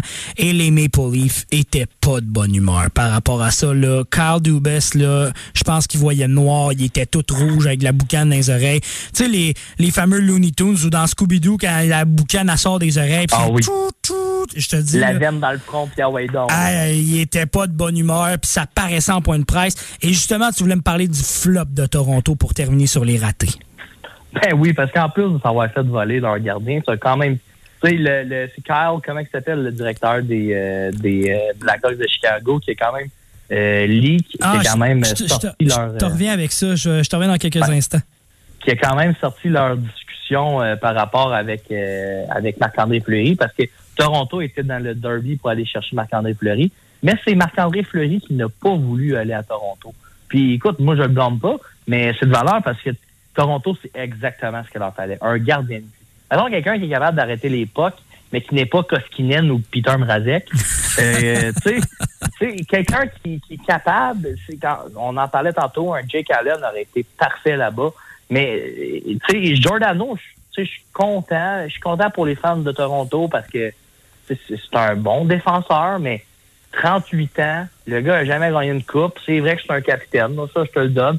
Mais écoute, combien de capitaines qui ont eu à Toronto sans gagner une coupe? Tu sais, t'as Spezza qui est là, t'as George Tartan qui est là. C'est tous des bons vétérans, mais c'est tout du monde qui ont jamais gagné rien. Tavares, Tavares. Oublie pas Tavares. Tavares, là. Tavares, tu sais, moi, c'est ça que je comprends pas avec Toronto, c'est que, tu sais, Canadien, on peut dire ce qu'on veut de Marc, Bergevin, mais à chaque fois qu'il y avait un club pour s'en aller en playoff, il allait chercher de l'expérience.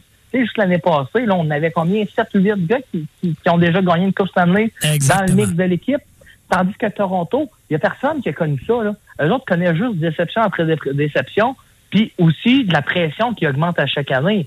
Et puis, euh, selon moi, c'est Giordano, écoute, c'est un c'est comme si tu mettais un, un, petit plaster là, un petit band-aid sur un plaie ouverte. Tu sais, moi j'ai mon tibia qui sort de ma jambe puis tu mets un petit band-aid et tu sais, c'est de valeur. Puis Toronto, ils ont un bon club, mais ça va être la même chose qu'avec Edmonton. Il va falloir qu'ils vendent un gars de leur noyau, que ce soit euh, Nylander, que ce soit n'importe qui là-dedans, pour qu'ils vendent ça. Là. Ils ils n'ont pas le choix, il va falloir qu'ils cherché quelqu'un. là. Exactement. Euh, du côté des Blackhawks, comme tu disais, c'est le DG Carl Davidson qui a sorti ça. Le nouveau, en fait, depuis le 1er mars, euh, le 1er mars 2022, et justement 21 jours plus tard, il leak une transaction. C'est excellent. Moi, j'a- j'adore ça. J'adore, j'adore le, j'adore le drama qui va sortir dans les prochains, dans les prochains mois. En tout cas, une chose est sûre, attendez-vous pas à ce qu'il y ait une transaction entre les, entre les Blackhawks et Toronto dans les prochaines années. Non, puis moi, j'attends vraiment de, j'attends vraiment la saison 2 de, de la série sur euh, Amazon Prime sur Toronto. ça va peut-être changer de nom, là, la déception. Affaire comme ça, là.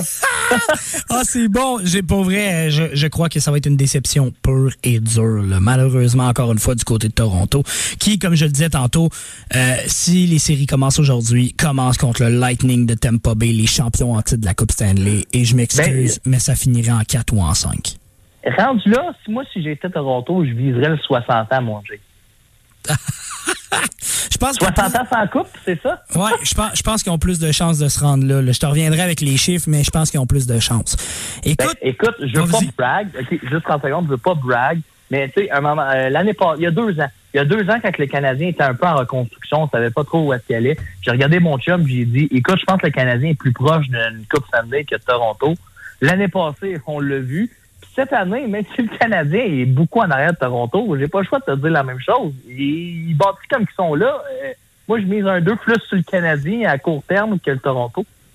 Ah, mais c'est sûr, moi, je suis sûr, c'est plate parce que on a quand même un certain euh, euh, euh, ben, Austin Matthews qui est présent. La question, c'est est-ce qu'il va rester là longtemps?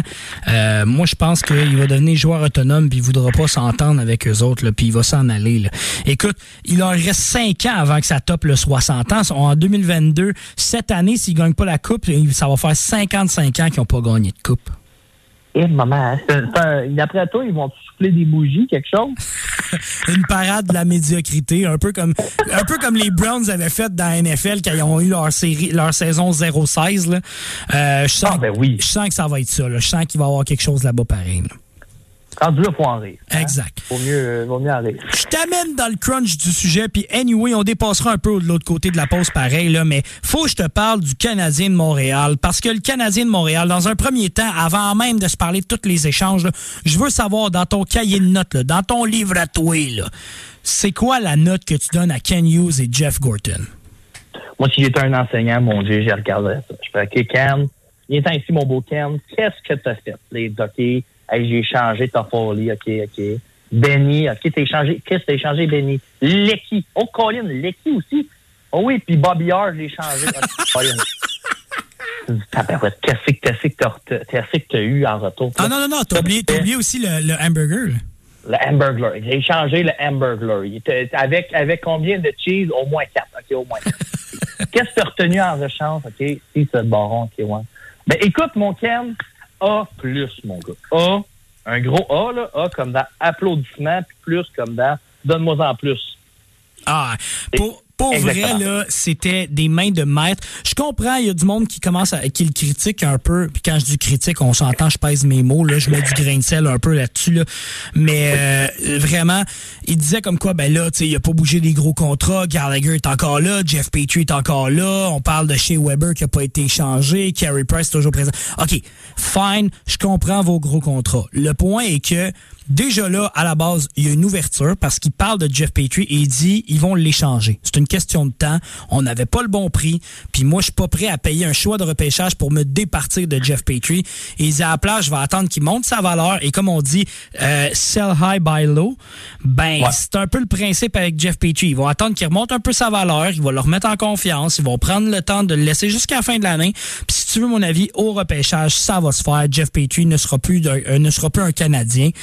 Euh, Commençons par le premier échange, Tyler Toffoli. Je sais qu'on en a parlé en long et en large, fait c'est pour ça que je la passe en premier, mais Tyler Toffoli, déjà à la base, est-ce que pour toi c'est un bon échange? On en a parlé un peu plus tôt, mais est-ce que pour toi tu penses que c'est un bon échange ou encore une fois, peut-être que le Canadien a peut-être échappé un peu là-dessus? Euh, juste avant, Jay, est-ce que je pourrais faire un aparté juste euh, quand on parlait des gros contrats que les gens peuvent être déçus? Vas-y. Euh, J'aimerais ça parler de ça vite fait, 30 secondes, juste pour dire que euh, je ne sais pas où est-ce que les gens ont été chercher leur, euh, leur expectation, là, qu'est-ce qu'ils pensaient allait arriver. Mais euh, présentement, quand tu échanges des joueurs à date limite des transactions, c'est nécessairement pour soit A, vider un contrat qui va ne, qui va qui ne sera pas renouvelé en fin de saison, ou B, aller chercher des, euh, des espoirs ou des, mettons, des joueurs de profondeur pour améliorer ton équipe. Des gros contrats comme euh, Petrie, comme Gallagher, comme Shea Weber, c'est des gros contrats qui sont difficiles à déplacer, qui méritent, euh, qui, sont pas des, des joueurs faciles à déplacer. Fait que c'est pas les, les targets que les équipes vont chercher à date limite des transactions. C'est des choses d'été. Fait que premièrement, moi, j'a- j'attends. C'est sûr qu'on va attendre au courant de l'été pour que ça se passe. Euh, par exemple, je tu sais, pour qu'est-ce qu'il y a de Gallagher, là, je- honnêtement, je pense qu'il reste avec le Canadien. Là. Je, je le vois pas quitter pour un autre club, à moins qu'il tienne 50% de son salaire. Puis je pense pas que Ken Hughes serait capable de faire ça pendant au moins 5 ans. Là. Non, Mais, euh, c'est tu sûr fait- que lui, il sera pas, il sera pas intéressé à faire ça.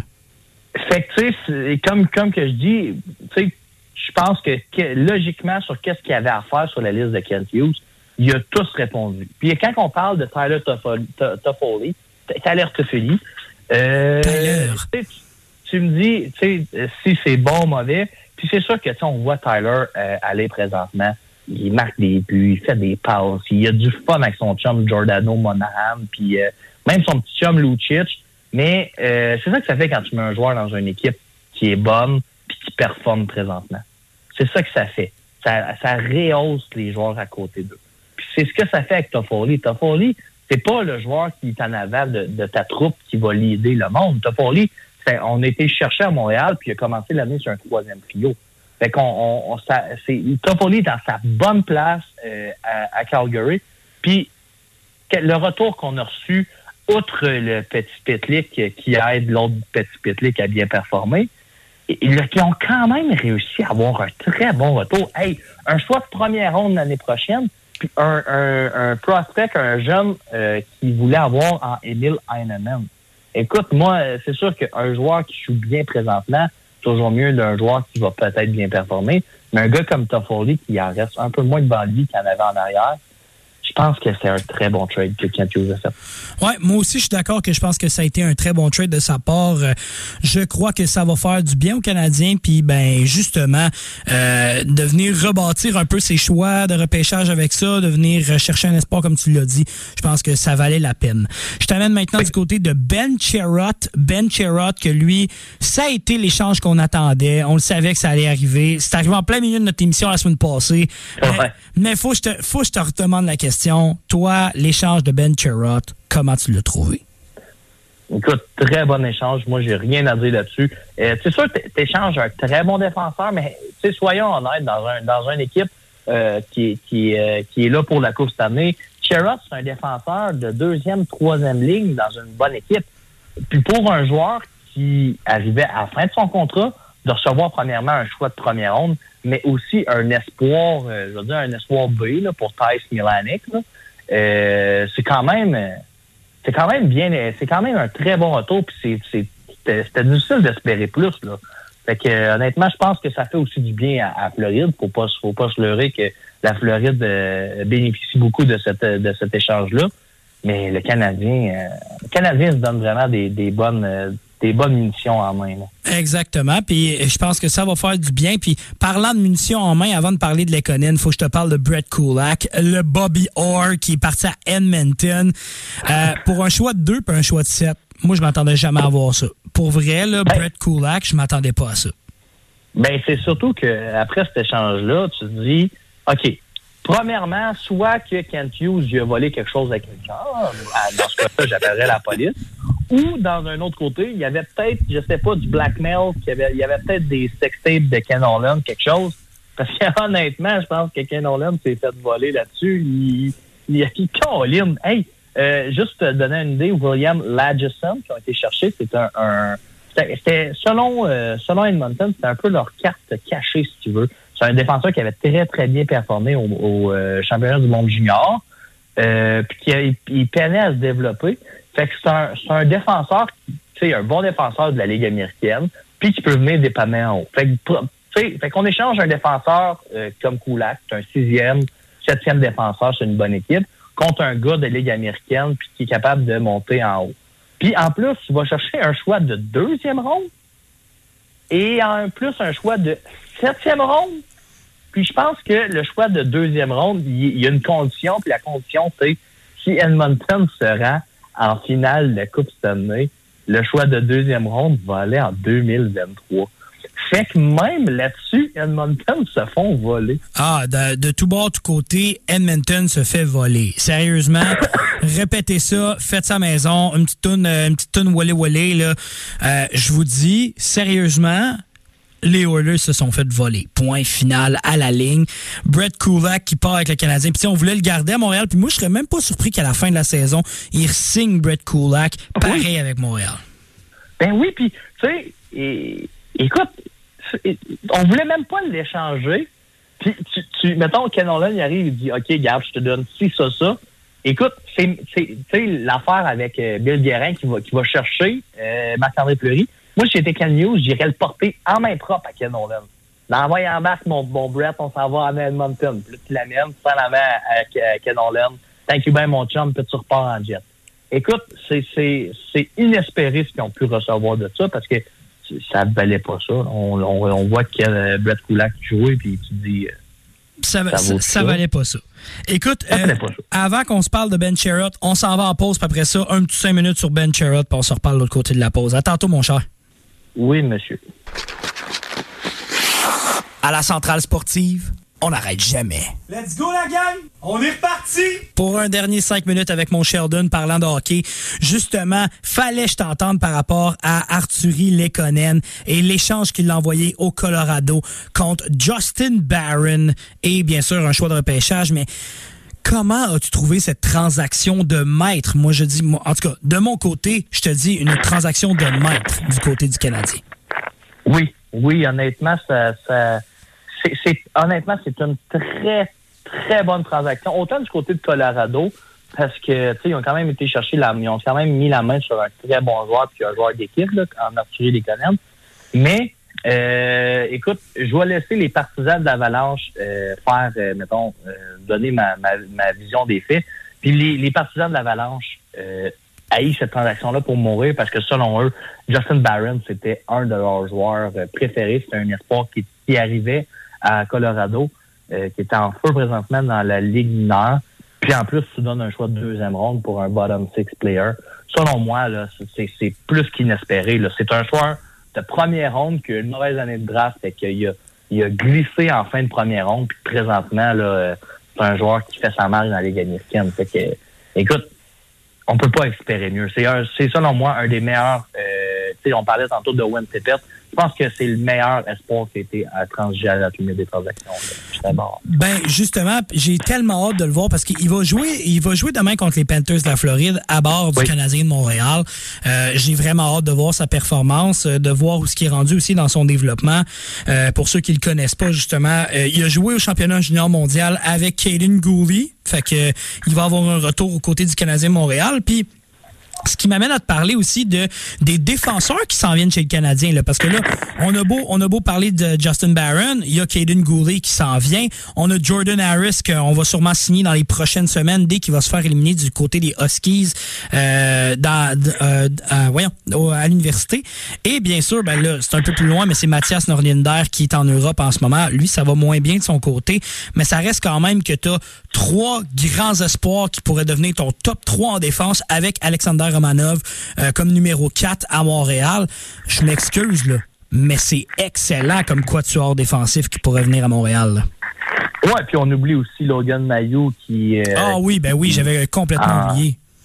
Fait que honnêtement, là, euh, tu sais, l'année pas, la- pas l'année passée, Sheldon, mais la semaine passée, je me- je m'imoustillais en, en ligne en disant en- pour en disant que les, euh, les défenseurs du Canadien de Montréal dans leur euh, banque de choix, dans leur banque d'espoir étaient top notch. Écoute, là, présentement, tu t'en rajoutes un de plus.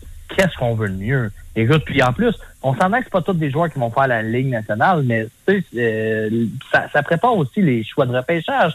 Ça prépare aussi les joueurs autonomes. Pourquoi qu'on garde tous ces espoirs-là? Mais aussi parce que ça peut nous permettre de transiger pour avoir des meilleurs joueurs aussi, des joueurs qui sont établis puis qu'on aime peut-être que l'organisation aime peut-être moins ou des choses comme ça.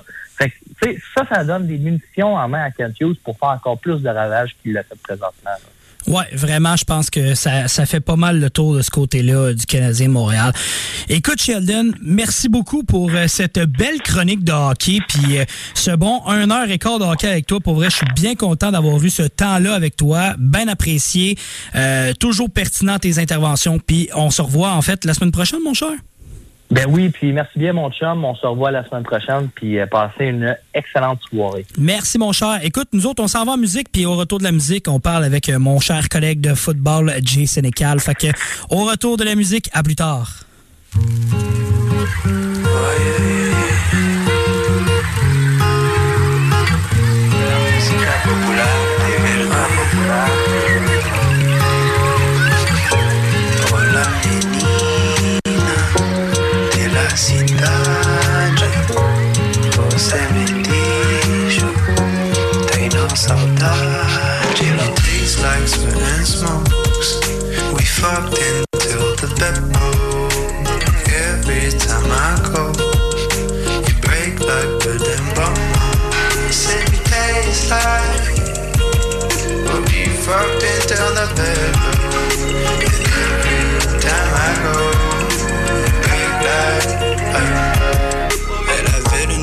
percé comme le rocher à Gaspé. Je m'approchais doucement, elle me tendit le tapis.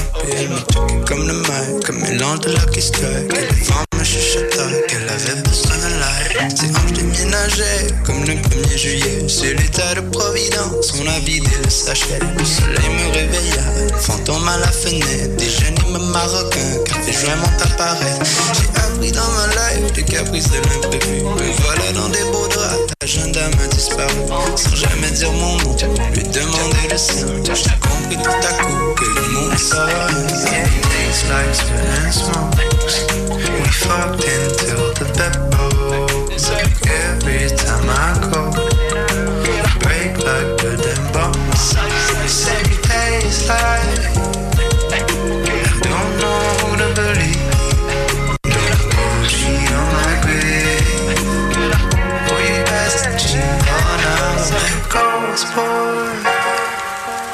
Won't make sound to leave. No ties that suit me. Oh yeah. Just don't play for keeps. It tastes like smoke. We fucked until the bedroom. Every time I go, break like and bomb. It tastes like smoke. We fucked until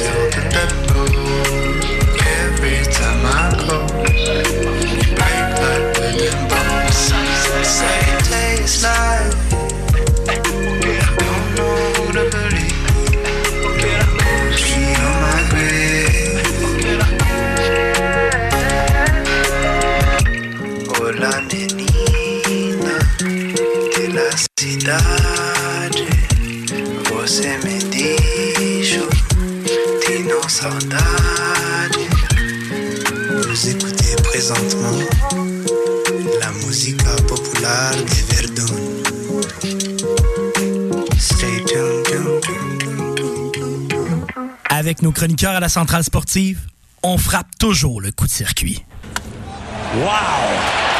Wow, wow, wow! Holy smokes! Vous êtes de retour sur les ondes du 88.3 CFAC, votre animateur Jérémy Lasselle en direct de la centrale sportive.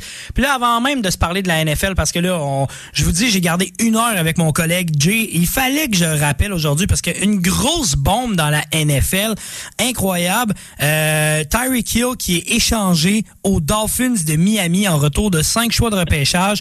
Le premier, un choix de première ronde, 29e overall au repêchage de 2022. On parle aussi d'un choix de deuxième ronde et de quatrième ronde en 2022. Et pour ce qui est du côté de 2023, on a un choix de quatrième et de sixième ronde. Vraiment une méga échange, comme on dit dans le jargon, un blockbuster trade. Jay, tes premières impressions concernant cet échange monstre dans la NFL? Eh, Écoute, Jay, euh, je pensais qu'avec les transactions des derniers jours, qu'aujourd'hui, on aurait pu avoir un petit un, petit break, à pouvoir prendre notre souffle puis être moins aux aguets. Ben non, on arrive avec une grosse transaction qui envoie cinq choix de repêchage au Chief en échange de Tyreek Hill.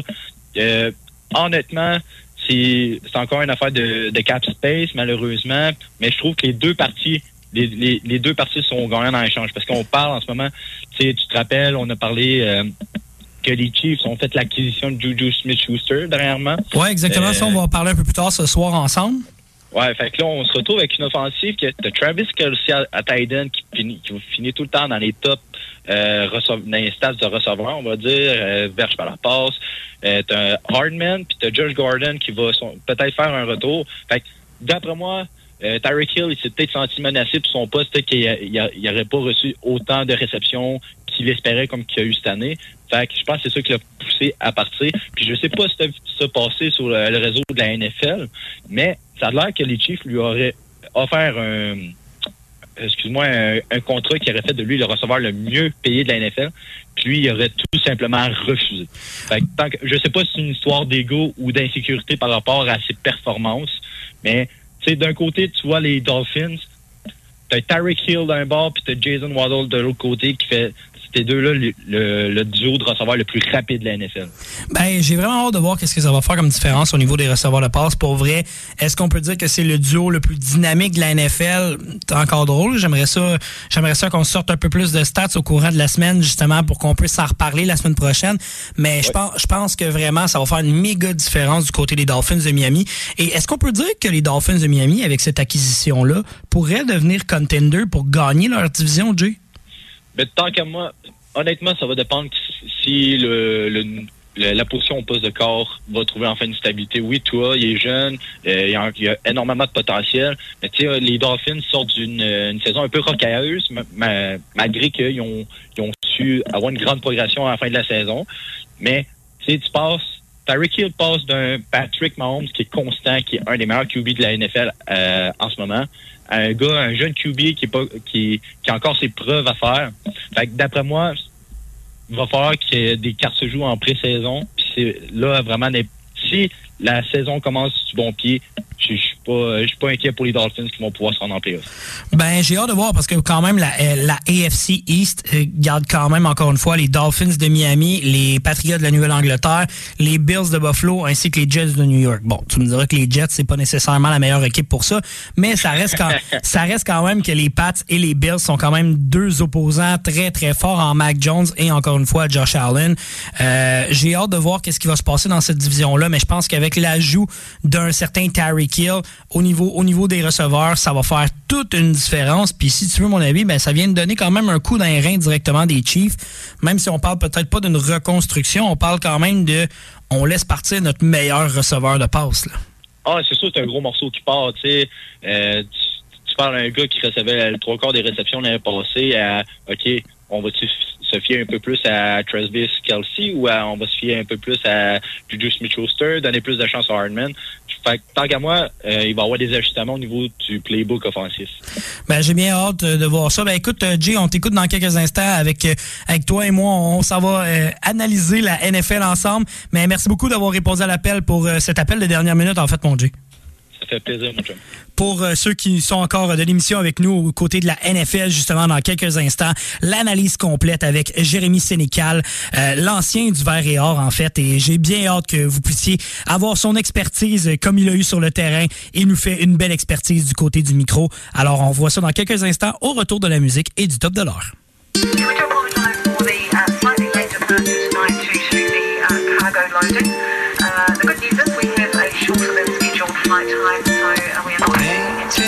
Automobiles. Let me tell you how the Kokomo feels. Planes, trains, automobiles.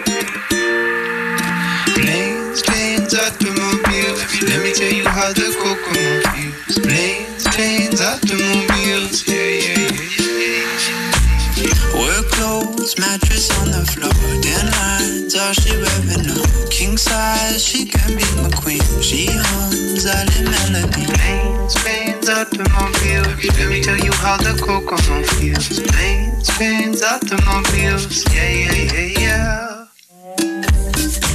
Oh, I know I play hard to get. I'm so easy to lose. I'm a runaway. Beg. I will be back soon.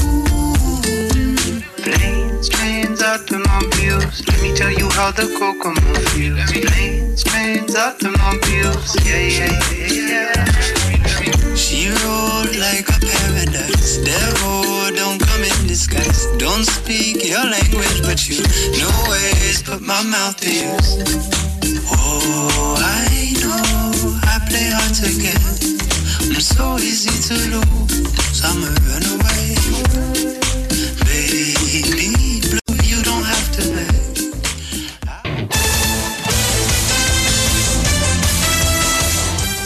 la chronique Ballon Ovale. Avec votre chroniqueur, Jérémy Sénécal. Pass is caught! Sideline!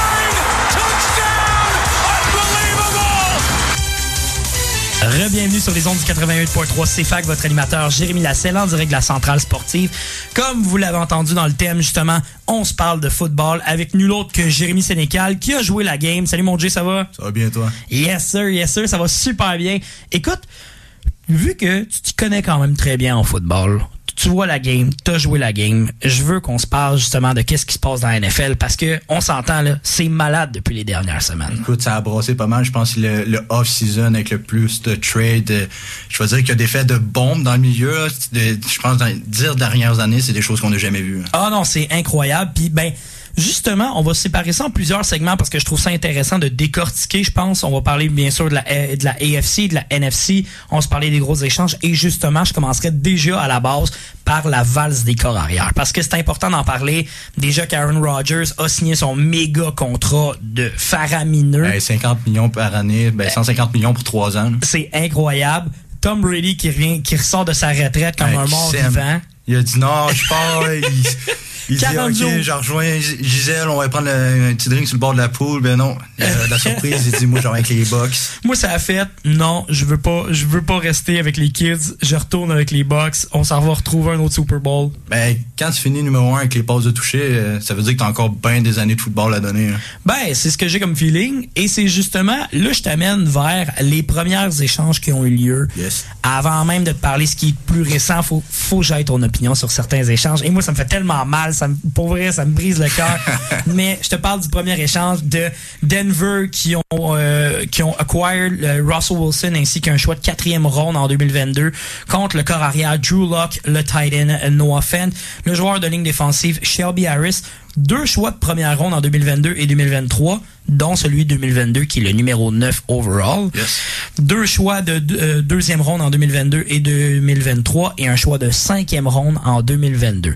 Avant tout, tout, tout ça, là, c'est qui le gagnant de l'échange entre Denver et Seahawks? Ben écoute, mon Dieu, tu sais, t'es un enfant des Seahawks, je vais essayer de peser mes mots, mais ça, ça dépend de la perspective. En- à court terme, euh, je dirais vraiment que je pourrais dire que ça s'équivaut. Laisse-moi le temps de m'expliquer. Vas-y, vas-y, je, Ben, je- te laisse le OK, les Broncos, ça- depuis que Peter Manning était parti, ils ont jamais vraiment trouvé un, un QB permanent. Exact. Ça, Puis là, c'était un gros problème des dernières années.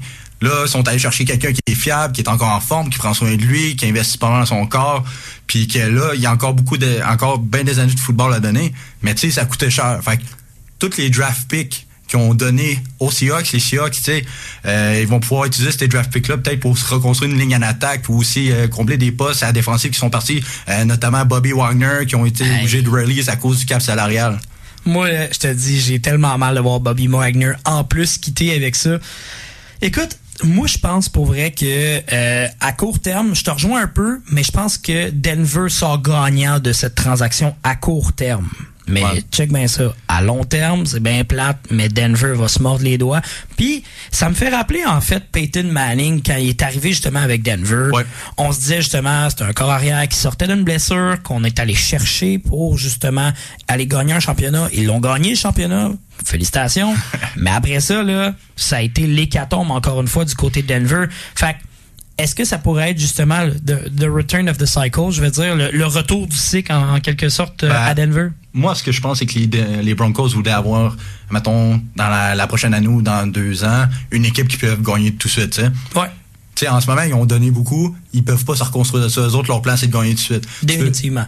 Puis les Seahawks, ben, sais, ça fait des années qu'ils ont. Ça fait plusieurs années qu'ils ont des saisons gagnantes ou quelques-unes que, c'est décevantes, qui ont un average de 0.5, tu sais. Là, je pense que c'est le temps qu'ils tombent dans une reconstruction dans- sur certains points. On se le dit, c'est pas une reconstruction complète. On se dit. euh, On, on- on est, on est sur le bord, tu sais, parce qu'il y a eu quand même des rumeurs de transactions pour Tyler Lockett en plus. ouais. Puis, euh, ben là, il y a DK Metcalf qui reste ton numéro 1, je vais dire, au, au poste de receveur de passe, mais après ça, ça devient mince un peu. là. Ben, écoute, je vais faire une petite parenthèse parce que tu as mentionné Tyler Lockett. Je sais pas si tu as vu ça passer. Vas-y. Ça va faire une parenthèse sur les corps arrière. Puis ça, je n'en ai pas parlé avant l'émission. Vas-y, vas-y, vas-y. J'ai hâte. Tyler Lockett, s'est entraîné avec Colin Kaepernick dans les derniers jours. Ah, Puis là, il y a- ah, il y a, cinq non. minutes, il dit OK, il a plugué avec le head coach, mais le head coach a répondu Excuse-moi, j'ai oublié le nom du head coach des Seahawks, mais. Ah, Pete Carrolls. Ouais, il a dit euh, Je suis- je suis certain que Kaepernick a encore la place dans, sa li- dans, dans la Dans la ligue. Sauf, ça sera pas avec les Seahawks. Ah! Tous les doutes qui étaient placés, là, ça a tout tombé. Parce qu'honnêtement, tu sais, Kaepernick, ça fait des années qu'il est plus là, mais tu prends une équipe comme, je vais te, je vais te donner, mettons, les Seahawks, là. En ce moment, ils ont pas de QB, là. Ben moi, moi je comprends pas pourquoi ils vont pas essayer au moins. tu sais, En plus, Drew Lock, c'est pas comme si c'était un, un, un- comment je- un vétéran. C'est un jeune qui a besoin d'encadrement, qui a besoin de ça. Je comprends, je comprends la polémique du fait que justement Colin Kaepernick, c'est Colin Kaepernick. là. C'est le même phénomène. le 49ers au Super Bowl, là. Ouais, exactement. Puis je veux dire, ça, ça reste que c'est un, c'était un excellent corps arrière. La question c'est, est-ce que vraiment il va être de retour? Hmm. Ça m'étonnerait bien gros. On a le droit de rêver, hein. Hey, mais toi tu voudrais qu'il revienne? Hey, tu sais, j'ai jamais été un énorme fan, mais la, les, les USA, c'est un pays de redemption stories. hein. Ben, écoute, moi, je te le donne 100 000 à l'heure. Pour vrai, euh, je prendrais lui à la place de Mason Rudolph à, à Pittsburgh. C'est sûr et certain. Là. Moi, je suis pas capable. Pas capable Hey, pas ben, quoi, ça fait combien de temps qu'il est là? 4 ans, Rudolph? Ah, environ, là. À, à part se faire donner un coup de casse par euh, Marley Carrett, il a pas fait grand-chose. Ah, ah non, vraiment pas. Euh, je t'amène sur un, sur un deuxième trade qui a eu lieu parce que, ben, en fait, ça, ça l'amène, le deuxième a amené le troisième. Les Commanders qui sont allés chercher Carson Wentz ainsi qu'un choix de septième ronde en 2022 contre justement un choix de deuxième euh, de troisième ronde en 2022 et un conditionnel troisième pour swapper les, les positions de deuxième et troisième ronde pour euh, les Colts d'Indianapolis. Encore une fois, je te redemande la même question. Est-ce que les Commanders ont bien fait d'aller chercher Carson Wentz? Je vais faire une analogie qui aura peut-être pas de sens pour toi, OK? ok, vas-y. Je vais faire comme un exemple dans une trade, euh, d'un jargon de trade de hockey. Parfait. Même si c'est pas pantoute un même. Le- le même, euh, Même univers, là, même même univers, ouais, excuse. Tu sais, des fois, on entend, OK, on échangeait un joueur pour une copelle de bâton. Mais là, où est-ce que je vais voir avec ça? C'est que Carson Wentz, tant qu'à moi, il est encore un bon QB. Ouais. Mais un bon QB, pourquoi? Deux, trois games avant qu'il se recasse de quoi, qu'il se reblesse? Parce que Carson Wentz, ça peut pas être une police d'assurance. Faut que tu aies une police d'assurance pour Carson Wentz. OK, t'as Tyler Heineke qui est encore là, qui, tu sais, tant qu'à moi, c'est un excellent backup que s'il serait encore mieux encadré, il pourrait devenir peut-être un, un starter average. Ouais. Un French starter, là, exact. Ouais, c'est ça. Mais tu sais, je pense que Carson Wentz, je, je veux pas y attribuer de malheur, mais tu sais, dans les dernières années, ça fait quoi? Trois ans qu'il finit pas les saisons, là? Ouais. Il y a tout le temps une blessure, il y a tout le temps quelque chose. En fait, euh, ah, je, je sais que certains analystes, justement, euh, de, de RDS, quoi que ce soit, qui disaient comme quoi, ah, lui, là, c'est incroyable. C'est sûr que du moment qu'il va se ramasser avec les, avec les Commanders, il va se faire casser. C'est Ben, surtout la ligne à attaque la plus, euh, la plus puissante. Non, exact. Puis ils n'ont pas fait vraiment de, de trade dans le off-season, justement, pour aller en chercher. euh, tu sais, je, je compare ça aux Bengals qui ont fait une grosse transaction pour aller chercher de la protection enfin pour Joe Burrow qui s'en Un, fera pas. un vrai, un vrai bodyguard, comme il l'a dit, là. Hey, je trouvais Ouais. ça beau, moi, comme Mais tu sais, un- j'étais un grand fan de, de Joe Burrow, puis je suis content. Mais tu sais, il y a plusieurs. Il y a plusieurs équipes qui n'ont pas besoin de, de, de faire ces trades-là. Justement, tu prends les Cowboys qu'à chaque année, tu sais, le, le, le numéro un pour eux autres, c'est la ligne offensive. hein. Ouais. Fait que. En tout cas, moi, c'est les Commanders.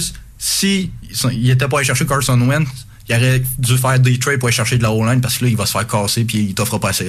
Ben, j'ai le même feeling que toi, sauf que ben cette, cette transaction-là amène une autre transaction que ça, je veux vraiment t'entendre parce que je pense que ça va faire du bien justement aux Colts. Un certain Matt Ryan qui s'en va des Falcons pour justement s'en aller avec les Colts contre un choix de troisième ronde en 2022. Qu'est-ce que t'en penses Hey, de Jay, ça? Jay, les Falcons, là, ils l'ont tellement. Comment je dirais ça? Je peux, je sais pas, je peux dire ça en, en En- ligne. en- en live, mais tu sais, ils l'ont fait dirty. là. Ah, ils l'ont- Hey, ils l'ont mis, ils l'ont throw under the bus, là. Ils ont, ils ont quasiment rien demandé en échange. Ben, ils ont rien demandé en échange, quasiment, un troisième ronde. Puis après ça, c'est un QB qui a déjà gagné MVP, qui a emmené son équipe à- dans, Au Super Bowl. Super Bowl. Puis encore, cette année, il n'y a pas une mauvaise saison. Je veux dire, OK, oui, les Falcons, ils ont rushé, mais il n'y a pas une saison exécrable. là. Moi, je pense juste qu'il y a eu une bump on, the road, puis que les Falcons, ils ont dit, bon, on a besoin d'un vent de, vent de fraîcheur, mais qu'ils l'ont juste carrément disrespect. Puis ce gars-là, Matt Ryan, avec les Colts, tu sais, là, tu parles de, de- du, d'une équipe qui a le meilleur running back euh, cette année. Ouais, ben- Tu pourras. À ce temps, t'as un, un QB qui est fiable, qui est capable. Ben lui, tu sais, il est habitué de se faire frapper, mais qui est capable de tirer en même temps. Il finit ses saisons. Fait que t'as un QB qui est capable de lancer deep. T'as un running back qui est capable de carburer puis de, de rester en santé. Mhm. Tu sais, là, je te vois ta face. Mais moi, c'est parce que, je t'explique. Les Falcons se sont pas rendus loin depuis les dernières saisons. Puis une des raisons principales, c'était Matt Ryan.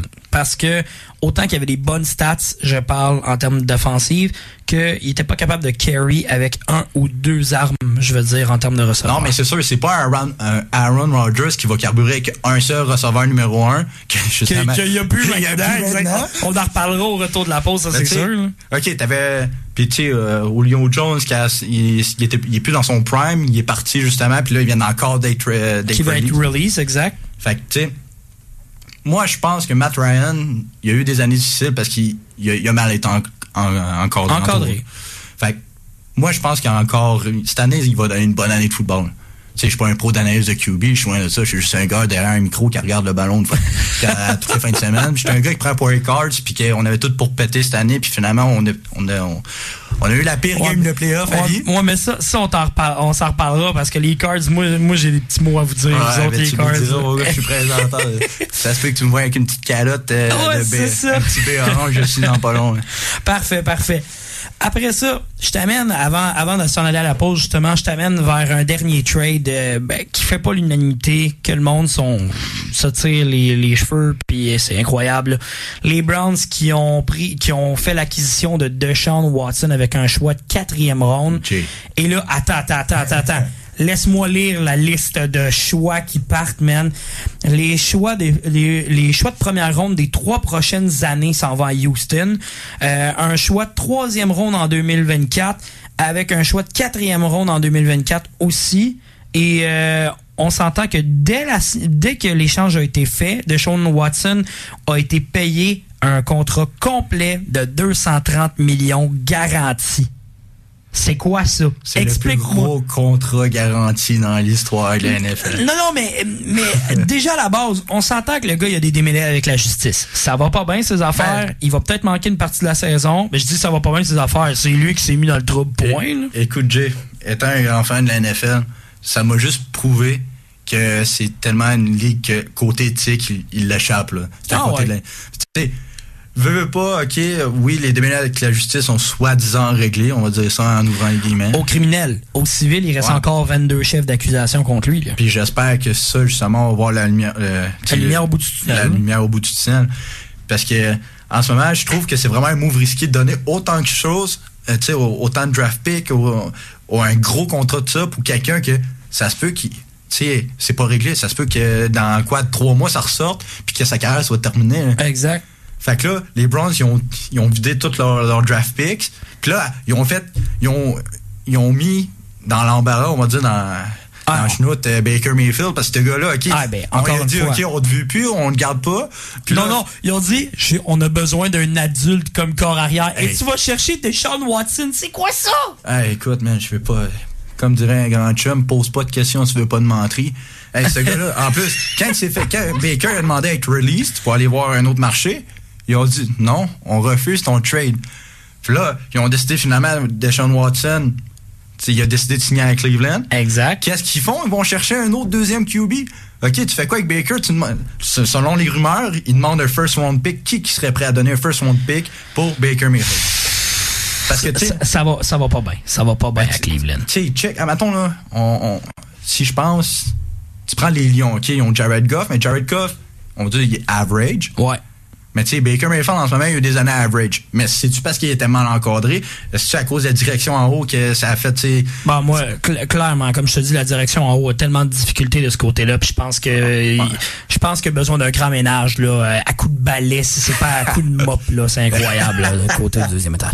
Écoute, Jay, reste avec nous parce qu'au retour de la pause, justement, on va se faire un portrait de la AFC et de la NFC au niveau des signatures puis des, des échanges qui ont eu lieu au courant des derniers jours. Parfait. On s'en va en pause, on revient dans un petit instant. Aïe,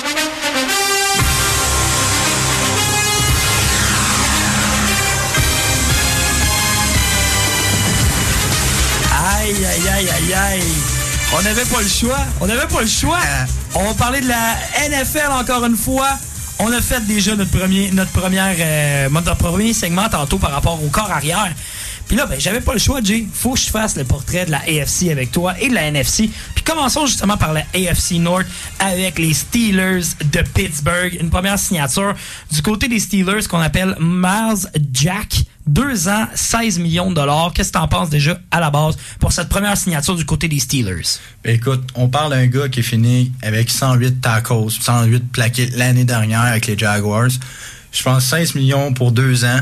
Euh, c'est cher à payer un peu, mais je veux dire, c'est un, c'est un prix à payer pour avoir un bon joueur, tant qu'à moi. C'est, c'est- oui, il, donne, il demande beaucoup, mais je pense que c'est un- une profondeur qui manquait justement aux Steelers qui sont allés chercher. Ben, je pense en plus qu'avec le départ de Juju Smith-Schuster, t'as fait un peu de place du côté de ta masse salariale. Ça l'a permis de signer Miles Jack. Je pense que les Steelers ont tout le temps été euh, un club où ce qui était prêt à mettre de l'argent sur de la défensive et non de l'offensive, même si on s'entend Big Ben est parti. Il y avait, il y a déjà eu auparavant euh, Antonio Brown ainsi qu'encore une fois Juju Smith-Schuster.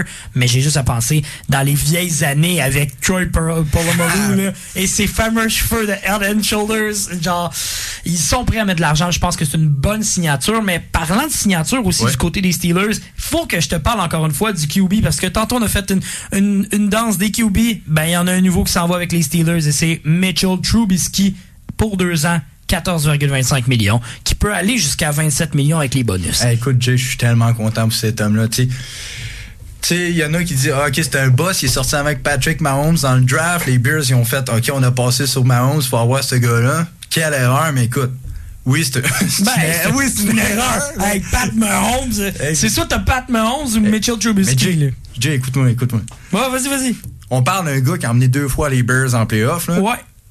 Parce les que c'est quand même pas un pied de céleri. Non. Puis tu regardes les Bears en ce moment, c'est pas incroyable ce qui, ce qui se passe. Non. Mais tu sais, Trubisky, il est avec les Bills. Il y avait un certain Josh Allen comme mentor. Il, s'est- il a été bien encadré. Oui, il a, il- tu a pas joué tant que ça. Il a joué l'équivalent peut-être la moitié d'une game dans toute la saison. Ça reste quand même que quand t'as une bonne influence comme ça, ça peut faire une différence Ouais. sur un joueur à, à- à la fin là, par rapport à ça. là. Mais écoute, ce, ce QB-là, dans tous les échanges qu'il y a eu, c'est vraiment le gars que j'ai vraiment le plus hâte de voir performer sur le terrain. Parce que, tant qu'à moi, il y a encore l'étape d'être un starter.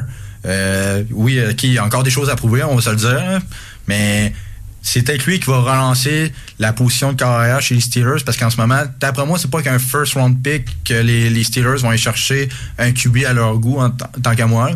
Parce que Ben, si tu veux mon avis pour, pour continuer là-dessus, les Steelers en ce moment, là, ils vont avoir une, euh, une bataille à la position numéro 1, comme je te l'ai dit tantôt. Ah, Le- ça, Mason sûr. Rudolph, je l'aime pas. Sorry, là, mais pour ceux qui l'aiment à la maison, tant mieux Mais- pour vous autres, mais je le trouve moyen. Mais Jay, tu sais pourquoi ils l'ont gardé encore longtemps? Parce que autres, y avait, tu sais, Mason Rudolph, là, il, est- est fait massif, on se c'est un gros QB. Ouais. Ils, ont, ils ont voulu faire Big Ben numéro 2 avec lui, mais ce gars-là, il est pas capable de voir la vision de jeu. Il tire à gauche, à droite, il espère que quelqu'un attrape le ballon. Puis il a pas un bras.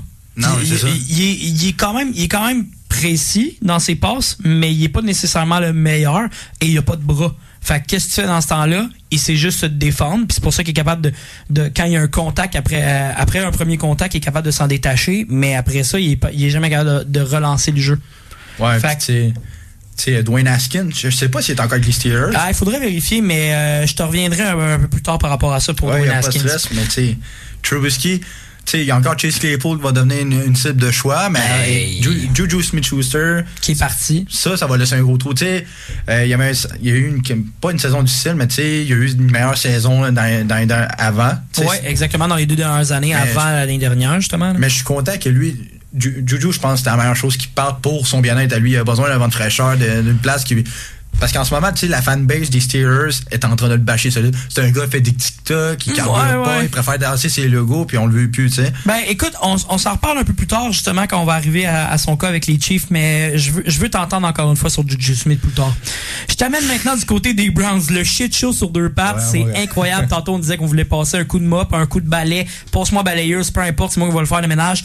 Mais euh, les Browns qui release Jarvis Landry pour faire de la place pour une, tran- euh, pour une transaction qu'ils ont faite avec les Cowboys pour aller chercher un certain Armory Cooper contre un choix de cinquième ronde en 2022, puis un, un swap de position de sixième ronde en 2022. Qu'est-ce que t'en penses déjà, premièrement, de la transaction, et deuxièmement, du fait que Jarvis Landry a été release?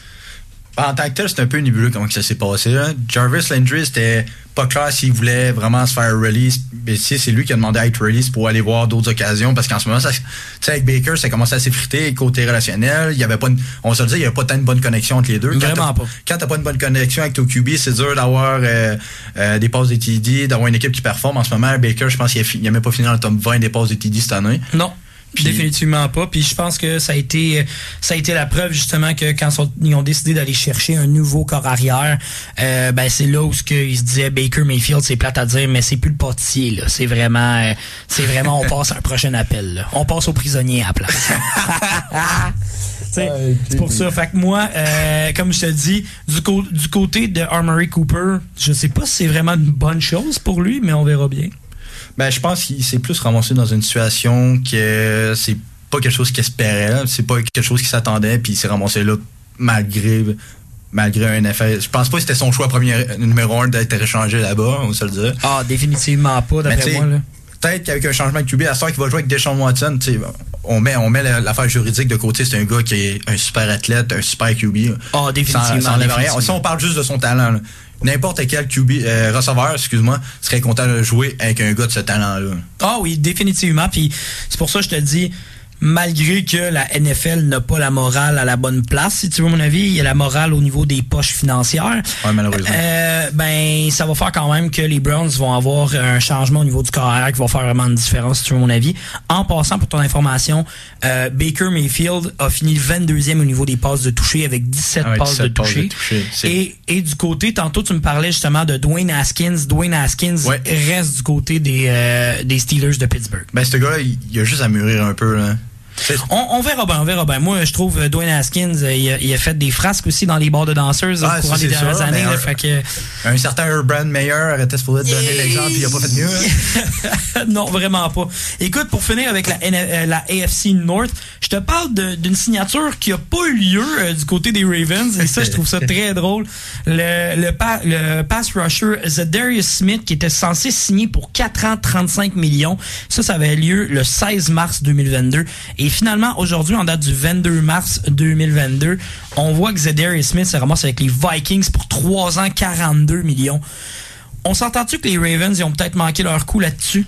Vraiment, là, c'est quand même un flop. Et dernière signature du côté de la NFC de la AFC North, pardon, au côté des Ravens, ils ont signé le safety Marcus Williams pour 5 ans et 70 millions. Quand même des gros chiffres là, quand tu y Ben, penses. 70 millions pour 5 ans, là, 70 millions par- pour 5 ans, c'est minimum 10 millions par année.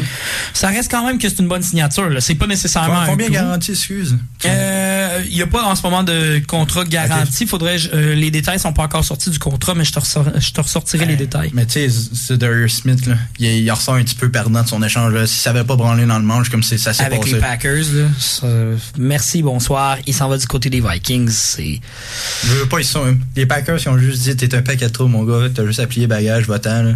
Hum, j'ai hâte de- j'ai- encore une fois, j'ai hâte de voir. La, la, la NFL nous réserve tout le temps des surprises pour ça. Je te mets du côté de la, de la AFC East. Et là, je te parle des Bills de Buffalo. Parce voilà. que là, là, il s'est passé de l'action du côté des Bills. On commence par une première release du côté des receveurs de passe en Cole Beasley. Et euh, l'ajout, en fait, du running back J.D. McKissick, deux ans à 7 millions de dollars. Est-ce que tu as vu un petit quelque chose par rapport aux autres ou pas? Ben ben? euh, Ben, tu sais, je trouve juste ça que Cole Beasley, en tant que tel, je c'était un bon numéro 2, limite numéro 3. Il faisait sa job. Là, deux ans, c'était, tant qu'à moi, c'était son prime, là, 2-3 ans. Exact. Puis là, il commence à être en déclin de carrière. Il a encore sa place pour jouer au moins un numéro 2, peut-être dans une équipe qui, qui aurait besoin de profondeur au niveau Ouais, qui, de. qui de- bat de l'aile au niveau de la receveur de passe. Ouais, justement. Mais tu sais, euh, c'était un peu triste de le voir partir parce que c'était un bon numéro 2 à Stephen Diggs. Ouais. Fait qu'il va falloir qu'il trouve justement un gars pour le remplacer. Ben c'est ça, mais je pense que une des raisons pourquoi ils l'ont échan- ben, qu'ils l'ont release, pardon, qu'ils l'ont laissé partir, c'est à cause de la nouvelle signature de 6 ans et 120 millions d'un certain Von Miller en tant que linebacker. Ça là, je dois savoir qu'est-ce que tu penses par rapport à cette signature là du côté des Bills. Là. Hey, c- ça, c'est un des cas que tu dis. Ça ça a pas de sens parce que ce gars-là, il vient de. Ok, il a gagné sa bague. Ouais. Avec- Tu sais, il, a mérite sa bague. Ben, il, a- gagné deux bagues. Il a Deux gagné bagues. une avec Denver, puis il en a gagné une avec les Bills. avec les, avec les Bills, mais Euh, pas avec les Euh, Bills, avec mais les Bills, avec les Rams, pardon. Mais tu sais, il disait, après ça avoir gagné, il dit, moi, je serais down de regagner une bague avec les Rams, parce que les Rams sont encore bâtis pour se rendre loin. là. Ouais. Mais tu sais, là, il dit, finalement, il s'en va jouer ailleurs, tout ça, ok, tu t'en vas pas dans une mauvaise équipe, tu t'en vas avec les Bills, mais je veux dire, c'est comme des joueurs qui sont contradictoires. Je vais te prendre un exemple, J.J. Watt, qui lui, avait dit, moi, je vais aller jouer pour un contender, ça va jouer pour les, euh, les Cardinals. Je suis content, c'est mon équipe, mais il était allé jouer pour l'équipe qui offrait le plus d'argent. Exact. Fait que moi, je pense qu'on passe cette situation-là à celle-là de Von Miller, tu sais. Fait que Von Miller, Moi, si tu veux mon avis, là, parce que les Rams avaient mis de l'argent sur la table, mais ils mettaient un maximum de 5 ans. Et un maximum de 5 ans, et lui, il en voulait 6. Je comprends aussi pour la stabilité monétaire. Je pense que c'est ça qui a vraiment fait le tour. Mais Von Miller qui signe avec les Bills, moi, je si je suis un fan des Bills, la Bills Mafia, écoute, je pète des tables jusqu'à la semaine, jusqu'à début de la saison prochaine. Ah c'est incroyable. C'est une excellente signature. là. La, la défensive était déjà bonne. Là, ils vont rajouter de la profondeur sur, sur, euh, sur les edges. C'est ça que ça prenait. Là. Ben, exact. Maintenant, je t'amène du côté des Dolphins avec euh, la, la- excuse-moi le terme, mais la chier de signature. Hey, ça pas de classe. Euh, dans un premier temps, euh, les Dolphins, ben là, on attend encore de savoir s'ils vont signer le, le running back euh, Raheem Mostert euh, des 49ers de San Ouais. Francisco. Est-ce que ça va se faire? On n'a pas encore de confirmation de ce côté-là.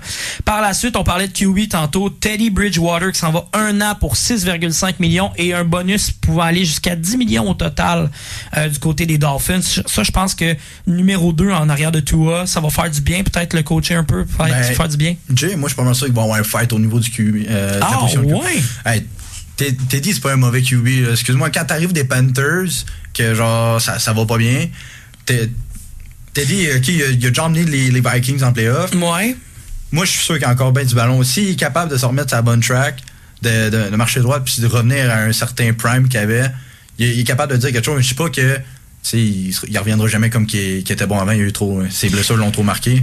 Mais je suis sûr qu'il va y avoir du fight. Moi, je serais pas surpris de voir Teddy Bridgewater starter off-season, puis après ça, la première, la première game de la saison. Ben, j'ai hâte de voir, moi, comme je te dis, encore une fois, du côté des Dolphins avec Teddy Bridge. Euh, Tua n'a pas fait ses preuves, définitivement. On parlait déjà d'échange. Je sais qu'il est jeune, je sais, tu l'as dit, tu l'as dit en premier, en, en première, euh, en premier segment. Ouais. Ça prend minimum de trois ans avant de développer un bon corps arrière. On a juste à penser à Trevor Lawrence en ce moment. Euh, tu sais, Trevor Lawrence, il mange une volée. Ben, c'est justement du côté des Dolphins, je pense que Teddy Bridgewater amène une certaine stabilité. Pas nécessairement que c'est un, un excellent corps arrière. C'est un bon corps arrière. Je vais dire que c'est un mid, un mid club. C'est pas Ouais. le top, mais c'est pas non plus le bas. Mais il va apporter une certaine mentalité euh, de vétéran qui manquait peut-être d'encadrement à toi. Ouais, ça, je pense aussi que ça va faire du bien. Je t'amène sur une autre signature du côté des Dolphins, un certain Chase Edmond, 2 ans, 12,6 millions de contrats, dont 6,1 millions de contrats garantis.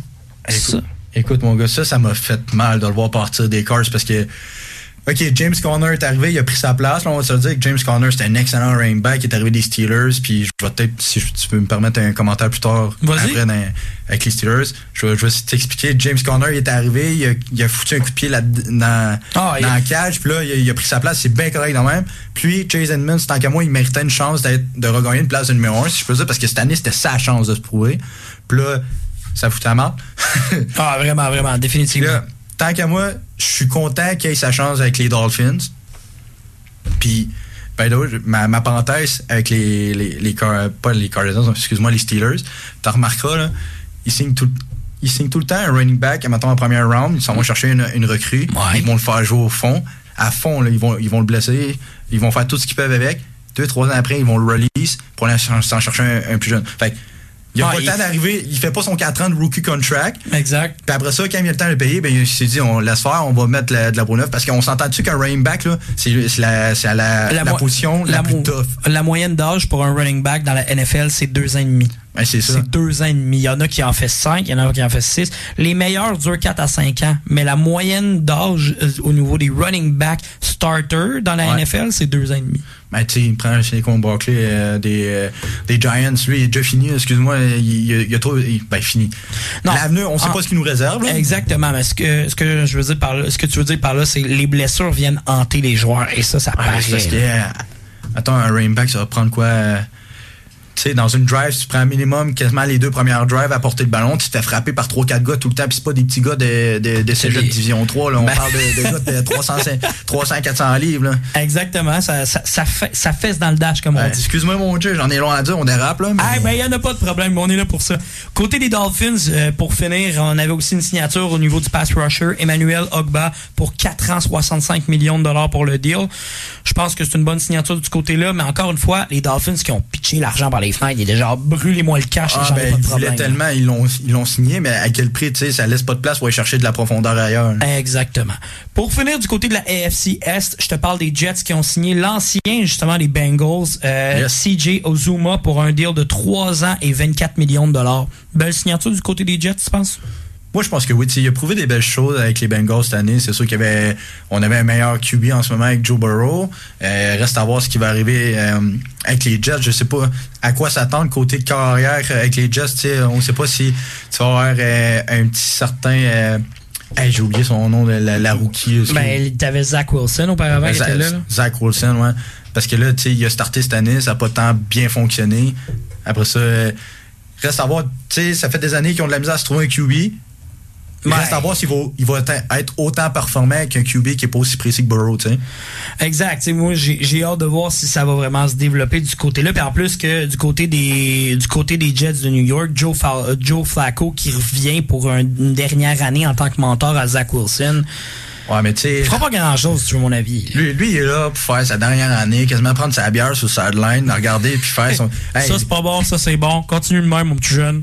Ben, moi, tu sais, il est en fin de carrière. euh, euh, il, est- là pour, oui, faire du, mentorat, puis euh, montrer la voie. Mais comme je te dis, moi, être là, être dans la NFL av- avec mes, ma main dans les poches dans ma dernière année, puis être payé des millions, c'est une petite maison de plus sur le côté, tu sais, je te dis, ça se prend bien. hein. Ça se prend très bien.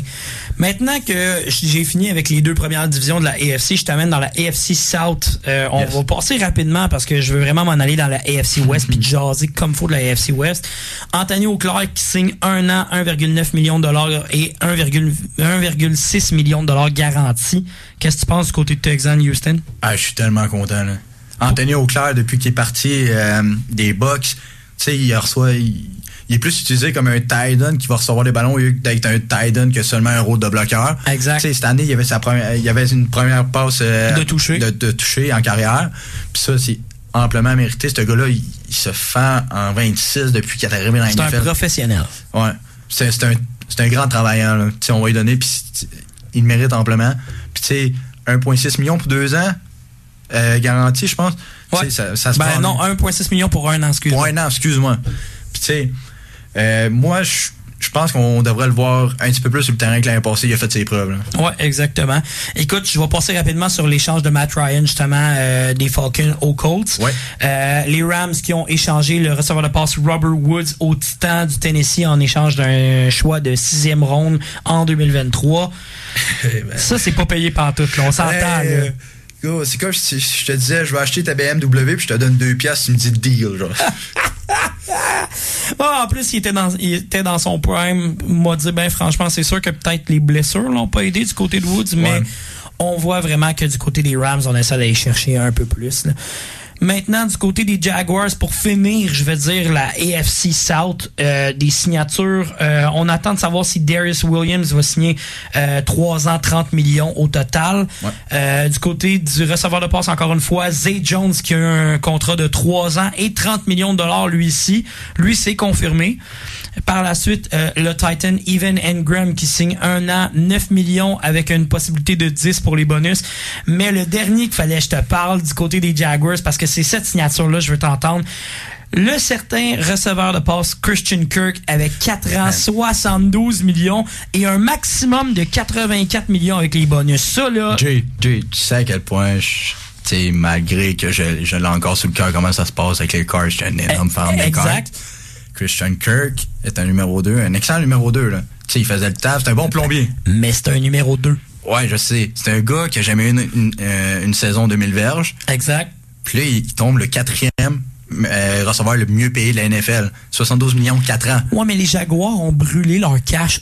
Les Jaguars et les Dolphins ont fait, ont fait une vente de feu et on met l'argent dans le feu direct. Direct, là, ça n'a aucun bon sens. là. On s'entend qu'il y avait de la signature au pouce carré et eux, ils ont décidé de mettre 72 jusqu'à 84 millions pour Christian Kirk. Ça n'a Ah, aucun c'est- bon c'est sens. ben trop payé, Jay. là, Ça n'a pas de classe. hein. Ça, on va dire comme toi, ça a vraiment pas de classe. Là, je t'amène du côté de la AFC Est, euh, AFC West, pardon, parce que faut que je t'entende sur ça. Euh, J'ai pas le choix de te parler des, des Chiefs de Kansas City qui signent justement le, le TikToker, le TikToker professionnel Juju Smith-Schuster pour un an, 10,75 millions de dollars. Est-ce que tu penses que ça va mettre, ça va foutre la merde du côté des Chiefs ou ça va faire du bien en fait de un vent nouveau du côté de Schuster? Moi, je pense que ça va faire du bien. Honnêtement, là, euh, Juju, il avait besoin vraiment d'une place, euh, je sais pas, d'une nouvelle mentalité d'équipe, si je peux dire. Euh, ouais, définitivement. Puis tu sais, là, il est dans une place que, d'après moi, ils vont plus l'encadrer. D'après moi, il va peut-être, pas qu'il va se laquer TikTok, mais tu sais, tu viens d'une place que ça a commencé à, être, à, à dégrader, à dégringoler. Puis là, tu t'en vas à une place que, tu sais, les, les, les Chiefs, là, sont prime time, là. Hey, mais on s'entend-tu que les mimes qui sortent par rapport à, Ja- à le, le frère de Jackson ainsi, Ah, mais- que, ainsi que Juju Smith sur le terrain, là, ça, je trouve ça Ah, mais t'as-tu ça? Que son frère puis la femme à, à Patrick Mahomes, sont- ils ont même plus le droit d'assister. euh, Non, ben, exactement, parce que, parce que, en fait, Patrick Mahomes ne veut plus les voir parce Non, que, non, justement, de font, famille, trop, ils font trop de merde. Ah, mais C'est excellent. Moi, j'adore ça. là. Je trouve ça. Tu sais- quand tu prends un, un sac de popcorn puis tu le manges puis tu regardes les- ce qui se passe. Ah, là. tu prends le temps, tu le savoures, Ah, mon gars, tu prends le c'est vraiment ça. Là. Fait que les Chiefs, ça, c'est leur première signature de ce côté-là. Par la suite, faut que je te parle des Raiders. Les Raiders qui ont tellement signé de joueurs. On commence par le premier échange des, euh, des Packers qui ont envoyé Devante Adams, qui était le seul receveur de passe à Aaron Rodgers contre un choix de première ronde et deuxième ronde de 2022. Les Raiders ont fait un vol. Yo, bro, écoute. Je je- je- je suis speechless. euh. Tu peux. Tu, tu- first of all, OK, Aaron Rodgers, il perd son seul receveur potable qui est le, en ce moment le, le meilleur receveur de la NFL. J'adore Diop, mais excuse-moi, Devante Adams en ce moment. S'il est pas égal à Diop, il est en haut. Là. Je- je- ça me fait mal de le On, dire. on- on va, on, on va avoir des, un peu de, Je sais, ça va faire des parce que moi, moi, moi, je suis vraiment, je trouve que c'est un 2 ou un 3. C'est le numéro 2 ou numéro 3, là. Diops reste numéro 1. Je m'excuse, là. Ah, OK, wow. C'est Bah, bon. Moi, moi, moi, j'ai le settle de même, mais toi, tu peux dire qu'il passe plus haut, là, mais. Non, non, ben, je sais, ils se tiennent vraiment proches. mais- Exact, cas, exact. Peut-être parce que Diop il a été blessé cette année, puis je, je- j'ai été influencé par ça. Je vais te donner le doute. Mais on va retourner aux Raiders. Parfait. Je m'excuse, on s'écarte, mon gars. mais Je, l'ai- je l'ai sur le cœur, là. Mais en tout cas. Devante Adams. Mec, il s'en va rejoindre son chum Derek Carr, avec qui il a joué à l'université. Ouais, puis t'avais pas de nouvelles par rapport à ça aussi au niveau de la signature des Packers qui voulaient peut-être y offrir un contrat plus grand? Ouais, mais ça, c'est- encore au niveau, c'est des rumeurs. C'est des pourparlers. C'est des pourparlers, il n'y a rien de, de, de, de concret, d'officiel qui est sorti. Les Packers étaient prêts à euh, y donner un, un meilleur contrat, plus d'argent, mais Devonta Adams, j'ai décidé d'aller jouer avec Derek Carr. Puis, tant qu'à moi, ok, t'as rendu, là, tu, tu l'as fait ton bac de cash dans la NFL. Excuse-moi, t'as plus rien à prouver, t'es secure, ta maison sur Black Beach avec ta Corona qui t'attend, t'es bien là. Il est allé voir ses chums. Ouais, il est allé ça. jouer avec son chum. Moi, j'aurais le choix d'accepter mon argent puis aller rejoindre le, mon meilleur chum avec qui j'avais une excellente connexion à l'université, qui a une connexion que sûrement ne s'est pas perdue. Ça va faire des flamèches, mon gars, là. Ah, définitivement, définitivement. Puis t'as Chandler Jones, man. Ben là, ça m'amène à, mon deux- à ma deuxième signature. Le pass rusher Chandler Jones qui signe un contrat de 52,5 millions pour 3 ans et 34 millions de garantie. On s'entend-tu que c'est un beau contrat, là? C'est ben, amplement mérité. Hey, pour vrai, je suis. Je suis très, très, très fâché. Les Cards. Ok, les Cards. Les Cards, on a J.J. Watt, mais on a un J.J. Watt qui, qui est refait de partout. Avec Qui est magané, là, Qui tient des bottes, des straps, de la colle. Ah, Puis là, on perd. On avait le- le- un des meilleurs pass rushers de la ligue, c'est pas le meilleur, qu'on se fait dire, OK, on, on le paye pas, on le laisse aller. Excuse-moi, ce gars-là, le contrat, il l'a remis sur la table, je l'aurais payé. hein, Tu sais? 100 000 à l'heure. 100 000 à l'heure. Chandler Jones, je pense que ça va faire du bien. Et ben justement, on amène aussi un- une signature de contrat du côté de Max Crosby. 4 ans, 98,98 Ah, millions. Amplement mérité. Les deux, c'est des contrats monstres, mais on s'entend que c'est amplement mérité. Et je pense que les Raiders ont fait vraiment une bonne job de ce côté-là. Je tiens à dire, petit astérix, euh, les Raiders ont aussi euh, release le, le defensive end Carl Nassib, qui était le premier joueur ouvertement gay dans la NFL. Et il y avait plusieurs critiques qui étaient à leur endroit disant, ben là, tu sais, on le release parce que c'est un, c'est un, homo- un homosexuel. Au contraire, euh, c'est littéralement dans un premier temps parce qu'ils ont pas d'argent sans, sans Ouais, justement. Puis, tu sais, il y y avait plus de place, justement, là, avec Chandler Jones qui arrive. là. Des, des Edge, je peux pas en avoir 50 dans une équipe. Là. Exact. Puis Carl Nassib, il va se trouver un excellent club. là. Moi, j'ai hâte de le voir justement ailleurs. J'aimerais ça le voir avec les Seahawks, mais ça, c'est autre chose. mais je pense pas qu'il va s'en aller là pour vrai. Il veut, il veut une équipe, d'après moi, de championnat. Fait que je serais pas surpris de le voir signer ailleurs avec une équipe euh, aspirante euh, au championnat. Moi, je pense que c'est juste une question de temps. Là. Ah, exactement. On va voir dans les prochains jours. Du côté des Chargers, on a euh, deux signatures. On a une signature du côté de euh, JC Jackson pour 5 ans, 82,5 millions, le, le cornerback. Mais fallait que je te parle de l'échange des Chargers. J'avais hâte qu'on arrive à ça. Pour le pass rusher, Cal, euh, Callum Mack euh, contre un choix de deuxième ronde de 2022, un choix de sixième ronde de 2023. C'est quoi ton impression par rapport à ça? Jay, écoute-moi bien. T'es un QB, OK? Ouais, ouais, vas-y, vas-y. T'es un QB. Tu regardes ta online. À gauche, tu vois Joe Bosa. Puis à droite, tu vois Colin Mack. c'est quoi, c'est quoi ta réaction? Tu pleures. Ah, Ah, moi, je reçois le ballon de ma petite boule. Là. Ah non, petite boule, là. C'est Hey. le cadavre sur deux pattes, là. Ça, c'est premièrement, c'est. Ben, pas que j'ai été surpris, mais c'est la dernière chose à laquelle je m'attendais parce qu'on s'entend dessus que c'est en défensive. Carlin Mack, c'est le joueur, on peut dire, de concession des Bears. Ouais. Tu sais, ils, ils ont- ils avaient tout donné pour les chercher. Puis là, finalement, c'est encore une question de masse salariale. Ils ont donné pour une capelle de draft pick. Puis là, il a été changé. OK, fine, je suis content pour Carlin Mack, mais je veux dire, là, les Bears, euh, en ce moment, il arrive quoi, là? Ça va, ça va. Ça va vraiment pas bien. Ça va vraiment pas bien. Je comprends que Justin Field est là-bas puis qu'il attend justement de commencer d'être un, un, un bon starter puis ainsi de suite. Mais là, là, ça va vraiment pas bien du côté des Bears. J'en connais certains, j'en connais certains de mes chums à Montréal qu'en ce moment ils pleurent parce qu'ils voient Carlin Mack partir puis ils sont comme, bro, on a rien, on a, on a zéro, on a plus quoi. Qu'est-ce que tu veux faire? Fait que euh, non, je suis d'accord avec toi. Je pense que c'est une belle signature, ben un bel échange du côté des Chargers que je trouve qu'ils l'ont pas payé si cher que ça pour un second round pick ainsi qu'un six round pick. Non, man. Je trouve que c'est une belle signature. Puis je termine en, en- je termine la AFC West en te parlant de la dernière signature. Bien sûr, il y a eu l'échange monstre de Russell Wilson. Ouais. Mais du côté des Broncos, on a aussi signé le defensive end Randy Gregory pour 5 ans, 70 millions de dollars. Euh, ce qui fait le tour en fait de la AFC. Puis euh, si tu me permets, euh, on va s'en aller à la pause. Puis au retour de la pause, là, on se parle de la, de la NFC un peu. Parfait. Fait que parfait.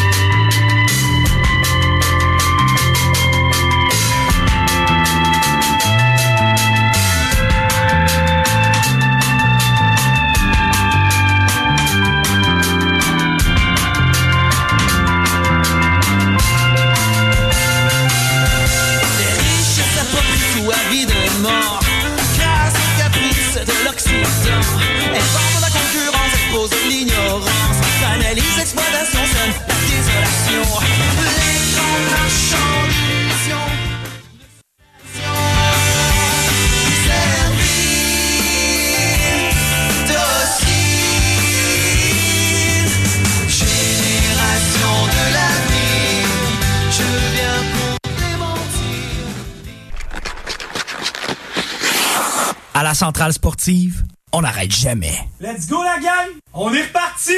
On est de retour sur les ondes du 88.3 CFAC avec votre, avec votre animateur Jérémy Lasselle, ainsi que mon invité, mon chroniqueur football, Jay Sénécal. Et là, ben, comme vous l'avez entendu dans le, dans le premier long segment, parce qu'il y avait eu beaucoup d'actions du côté de la, N- de la AFC, on switch à la NFC, justement, parce qu'il y a eu un petit peu moins d'action de ce côté-là. Et je commence déjà par une première, euh, une première signature avant même de se lancer dans la controverse, toi et moi ensemble. Les Vikings dans la NFC North qui ont signé The Darius Smith pour un contrat de 3 ans, 42 millions. Ça, je trouve ça très drôle parce que Zedarius Smith, on en a parlé un peu plus tôt dans l'émission, justement, qui avait été release par les Packers et qu'après ça, il avait dit Ah, moi, je vais aller signer avec les Ravens, 4 ans, 35 millions. Puis finalement, les Vikings, ils ont fait Nous, on t'offre plus d'argent pour moins de temps. Il a fait Parfait, je m'en vais avec vous autres. Aïe, aïe, aïe. Quel rat. Excusez, mais c'est pas grave. Son agent, il a fait une bonne job. Good job. Mais là, il faut que je te parle des Vikings qui signent Kurt le Cousin. Un an, 35 millions garantis. C'est le, le corps arrière qui, ont le, qui a le plus d'argent garanti en tant que dans la NFL au grand complet. là. Ah ben Jay, euh, comment je te dirais bien ça? Je vais commencer par le commencement. Ok, vas-y, vas-y. Vas-y. OK. Kirk Cousin, first of all, je trouve que c'est trop cher payé. C'est vrai que c'est- trop cher payé garanti. Trop cher payé, tu dis? Ouais, pour un an, oui. C'est- Mais- c'est dégueulasse. mais attends, attends. Là, on, je, je vais te sortir- je- on va parler de stats en saison régulière. Non, non, mais, mais son, a- son agent, il blackmail les Vikings, là, je sais pas. Ah non, ce gars-là, lui, s'il joue au poker, c'est clair qu'il compte les cartes puis il est bon. là. Ah, ouais, littéralement. Mais- Mais vas-y avec ses stats. Je veux t'entendre ses stats.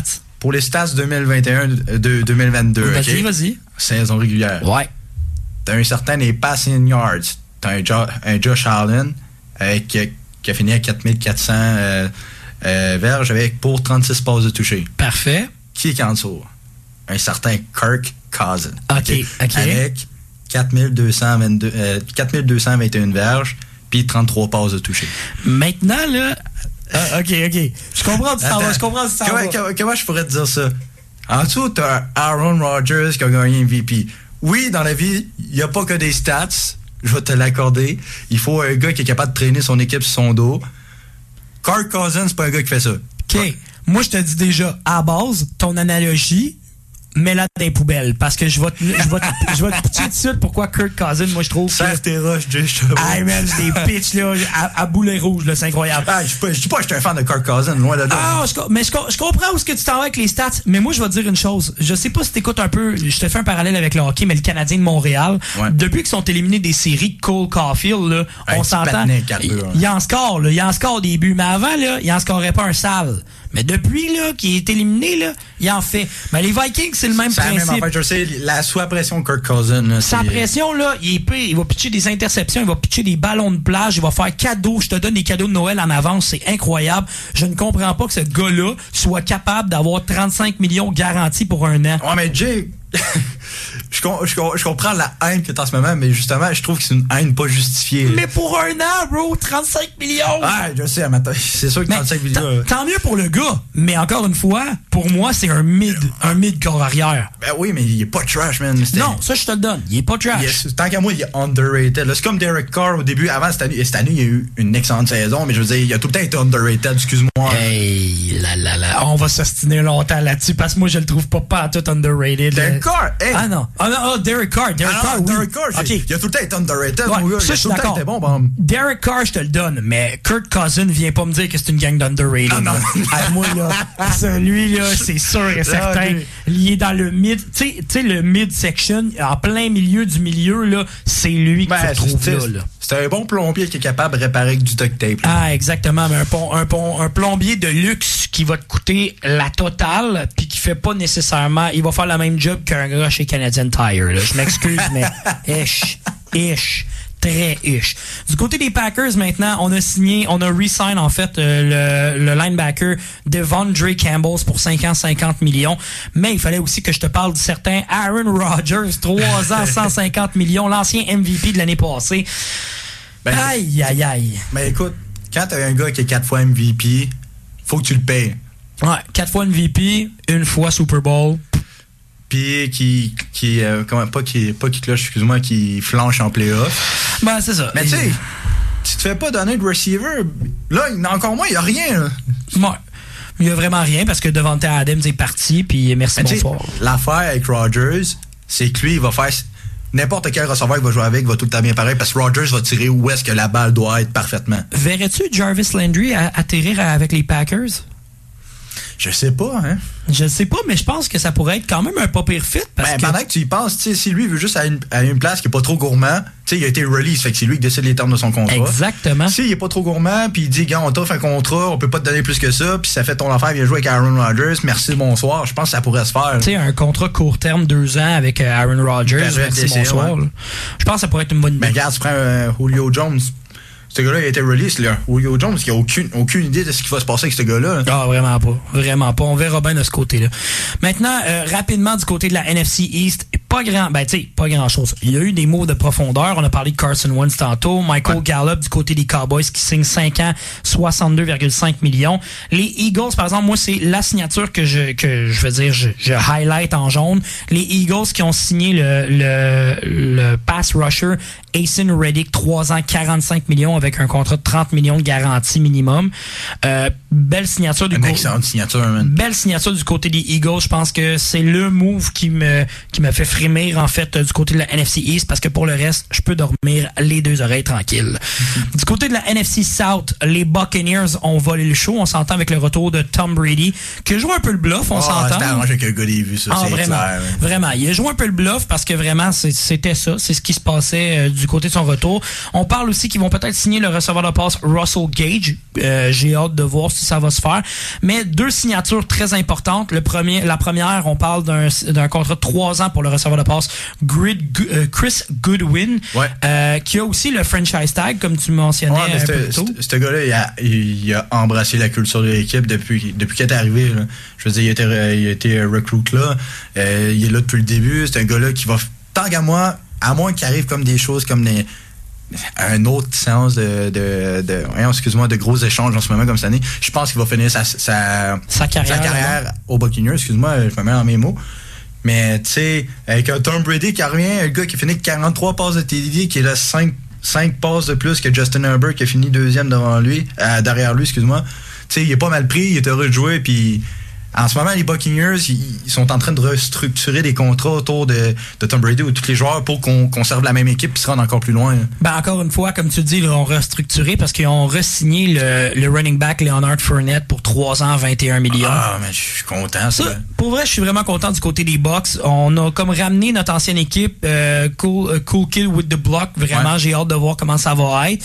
Euh, après ça, dans, dans cette division-là, moi, je, je, je highlight encore une fois deux autres signatures. Il y a eu plusieurs signatures, encore une fois. euh, Je vous l'ai dit en rafale, là, euh, du côté des Falcons, on a eu euh, Co- Cordarrelle Patterson qui a signé deux ans, 10,5 millions. On a eu le kicker des Falcons, Yongo Ku, qui a signé pour 5 ans, 24,25 millions. Amplement mérité, moi. Mais les deux signatures que je highlight, c'est deux corps arrière. Le premier étant Marcus Mariota avec les Falcons pour un contrat de deux ans. Ouais.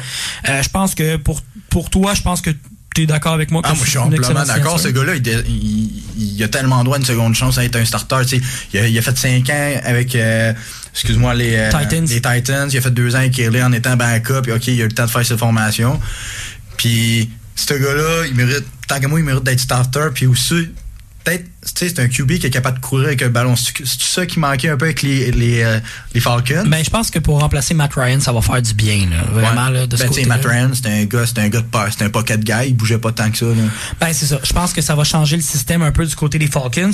Mais la dernière signature du côté de la NFC euh, South, c'était la, la resignature, en fait, de James Winston, le fameux W, this is a W, pour euh, deux ans, 28 millions de dollars. Je pense qu'il méritait malgré sa Ouais. blessure en plein milieu de la saison. Est-ce qu'on va voir un, un retour de Michael Thomas à suivre? Et on, on verra, on verra, on verra. Ben, avec un gars qui est capable de tirer des comme Jameis Winston, les yeux réparés. euh, Ah, ouais, c'est ça. Je pense, je pense que ça va faire du bien. Non, je, je pense que Jameis, il y a encore du gaz en tank. Là. Il, y a, Ouais. il y a de quoi prouver. là. Écoute, dernier stretch avant que je te laisse, mon cher. La Yes. NFC West, euh, du côté des Rams, on a la signature, encore une fois, l'extension de contrat du côté de Matthew Stafford, 4 ans, 160 millions. Je pense que le gars, là, il est parti de Détroit, il est arrivé avec les Rams, il a gagné le Super Bowl, il a dit, moi, je vais à paix, puis il a signé 4 ans. T'imagines-tu si Megatron serait encore dans la ligue qui aurait Il serait tellement bon, man. Ah, c'est- Megatron était tellement bon. Les euh, Lions ont tellement gâché les carrières, c'est triste. Ah, c'est vraiment, c'est, c'est un cimetière de, de carrière. Du côté des Rams, on a signé aussi Allen Robinson, le receveur de passe pour 3 ans, 46,25, euh, 46,5 millions de dollars, pardon. Qui vient remplacer Robert Woods. Exactement. Et du côté des Rams, encore une fois, on a la retraite de Andrew Whitworth, qui était quand même un excellent joueur de ligne offensive. Je pense que ça va faire Ouais. mal, mais qui annonce sa retraite après 16 ans de carrière dans la NFL et une bague au doigt. Tu sais, quand tu dis tu pars avec la tête haute et enfin une, ba- une bague de championnat. Le gars le méritait. Puis pour ceux qui l'ont pas vu, allez voir son speech qu'il a fait au, euh, au euh, NFL Honors l'année dernière. C'était vraiment émouvant. Pour vrai, là, j'en ai eu des frissons. Étant moi-même un joueur de ligne offensive auparavant, et la petite larme se faisait aller sur le bord de l'œil. La petite poussière était là. Euh, les Seahawks qui ont signé le safety Quandre Diggs pardon, pour un total de 3 ans, 40 millions de dollars. On l'a dit un peu plus tôt, ils ont aussi release Bobby Wagner, malheureusement. Et ben là, il fallait que je te parle de tes cards. Pour terminer notre chronique ensemble, les Ben. cards euh, qui ont euh, accepté de- d'extensionner le contrat de James Corner, 3 ans, 21 millions. T'en as parlé un petit peu plus tôt? Ouais. Ben, moi, je- c'est une excellente signature. Ce gars-là, depuis qu'il est arrivé, il, il fait juste ça carburer. Il s'est bien intégré. Puis, je pense que le, le, le playbook offensif des Cards le met en valeur. Puis, tu sais, je pense que la première fois que tu le voyais autant heureux de jouer au, au- au football sur un terrain. Avec les, avec les Steelers, avec sa blessure, ça, ça marchait plus tant. Je pense, je pense que ça va faire du bien du côté des Cardinals aussi. Puis je pense que c'est un excellent bon fit entre les deux. là. Ah ouais, mais tu sais, les Cardinals, on se fait, tu sais, on avait euh, deux, ça faisait deux ans qu'on n'avait pas vraiment trouvé le notre running back numéro un. On avait tout le temps deux bons numéro deux.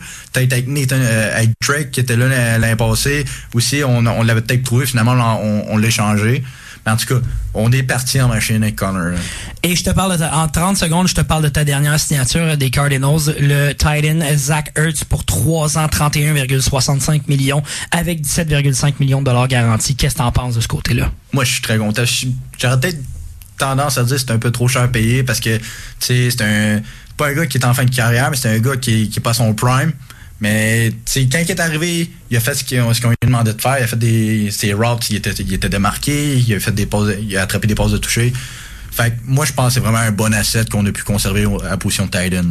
Ben écoute, Jay, merci beaucoup pour euh, cette analyse pro- pro- approfondie, je vais dire, du côté de la NFL. Puis au courant des prochaines semaines, je peux-tu te rappeler ou je peux-tu te ramener en studio pour qu'on puisse se jaser encore une fois de ça? Je vais répondre présent, mon.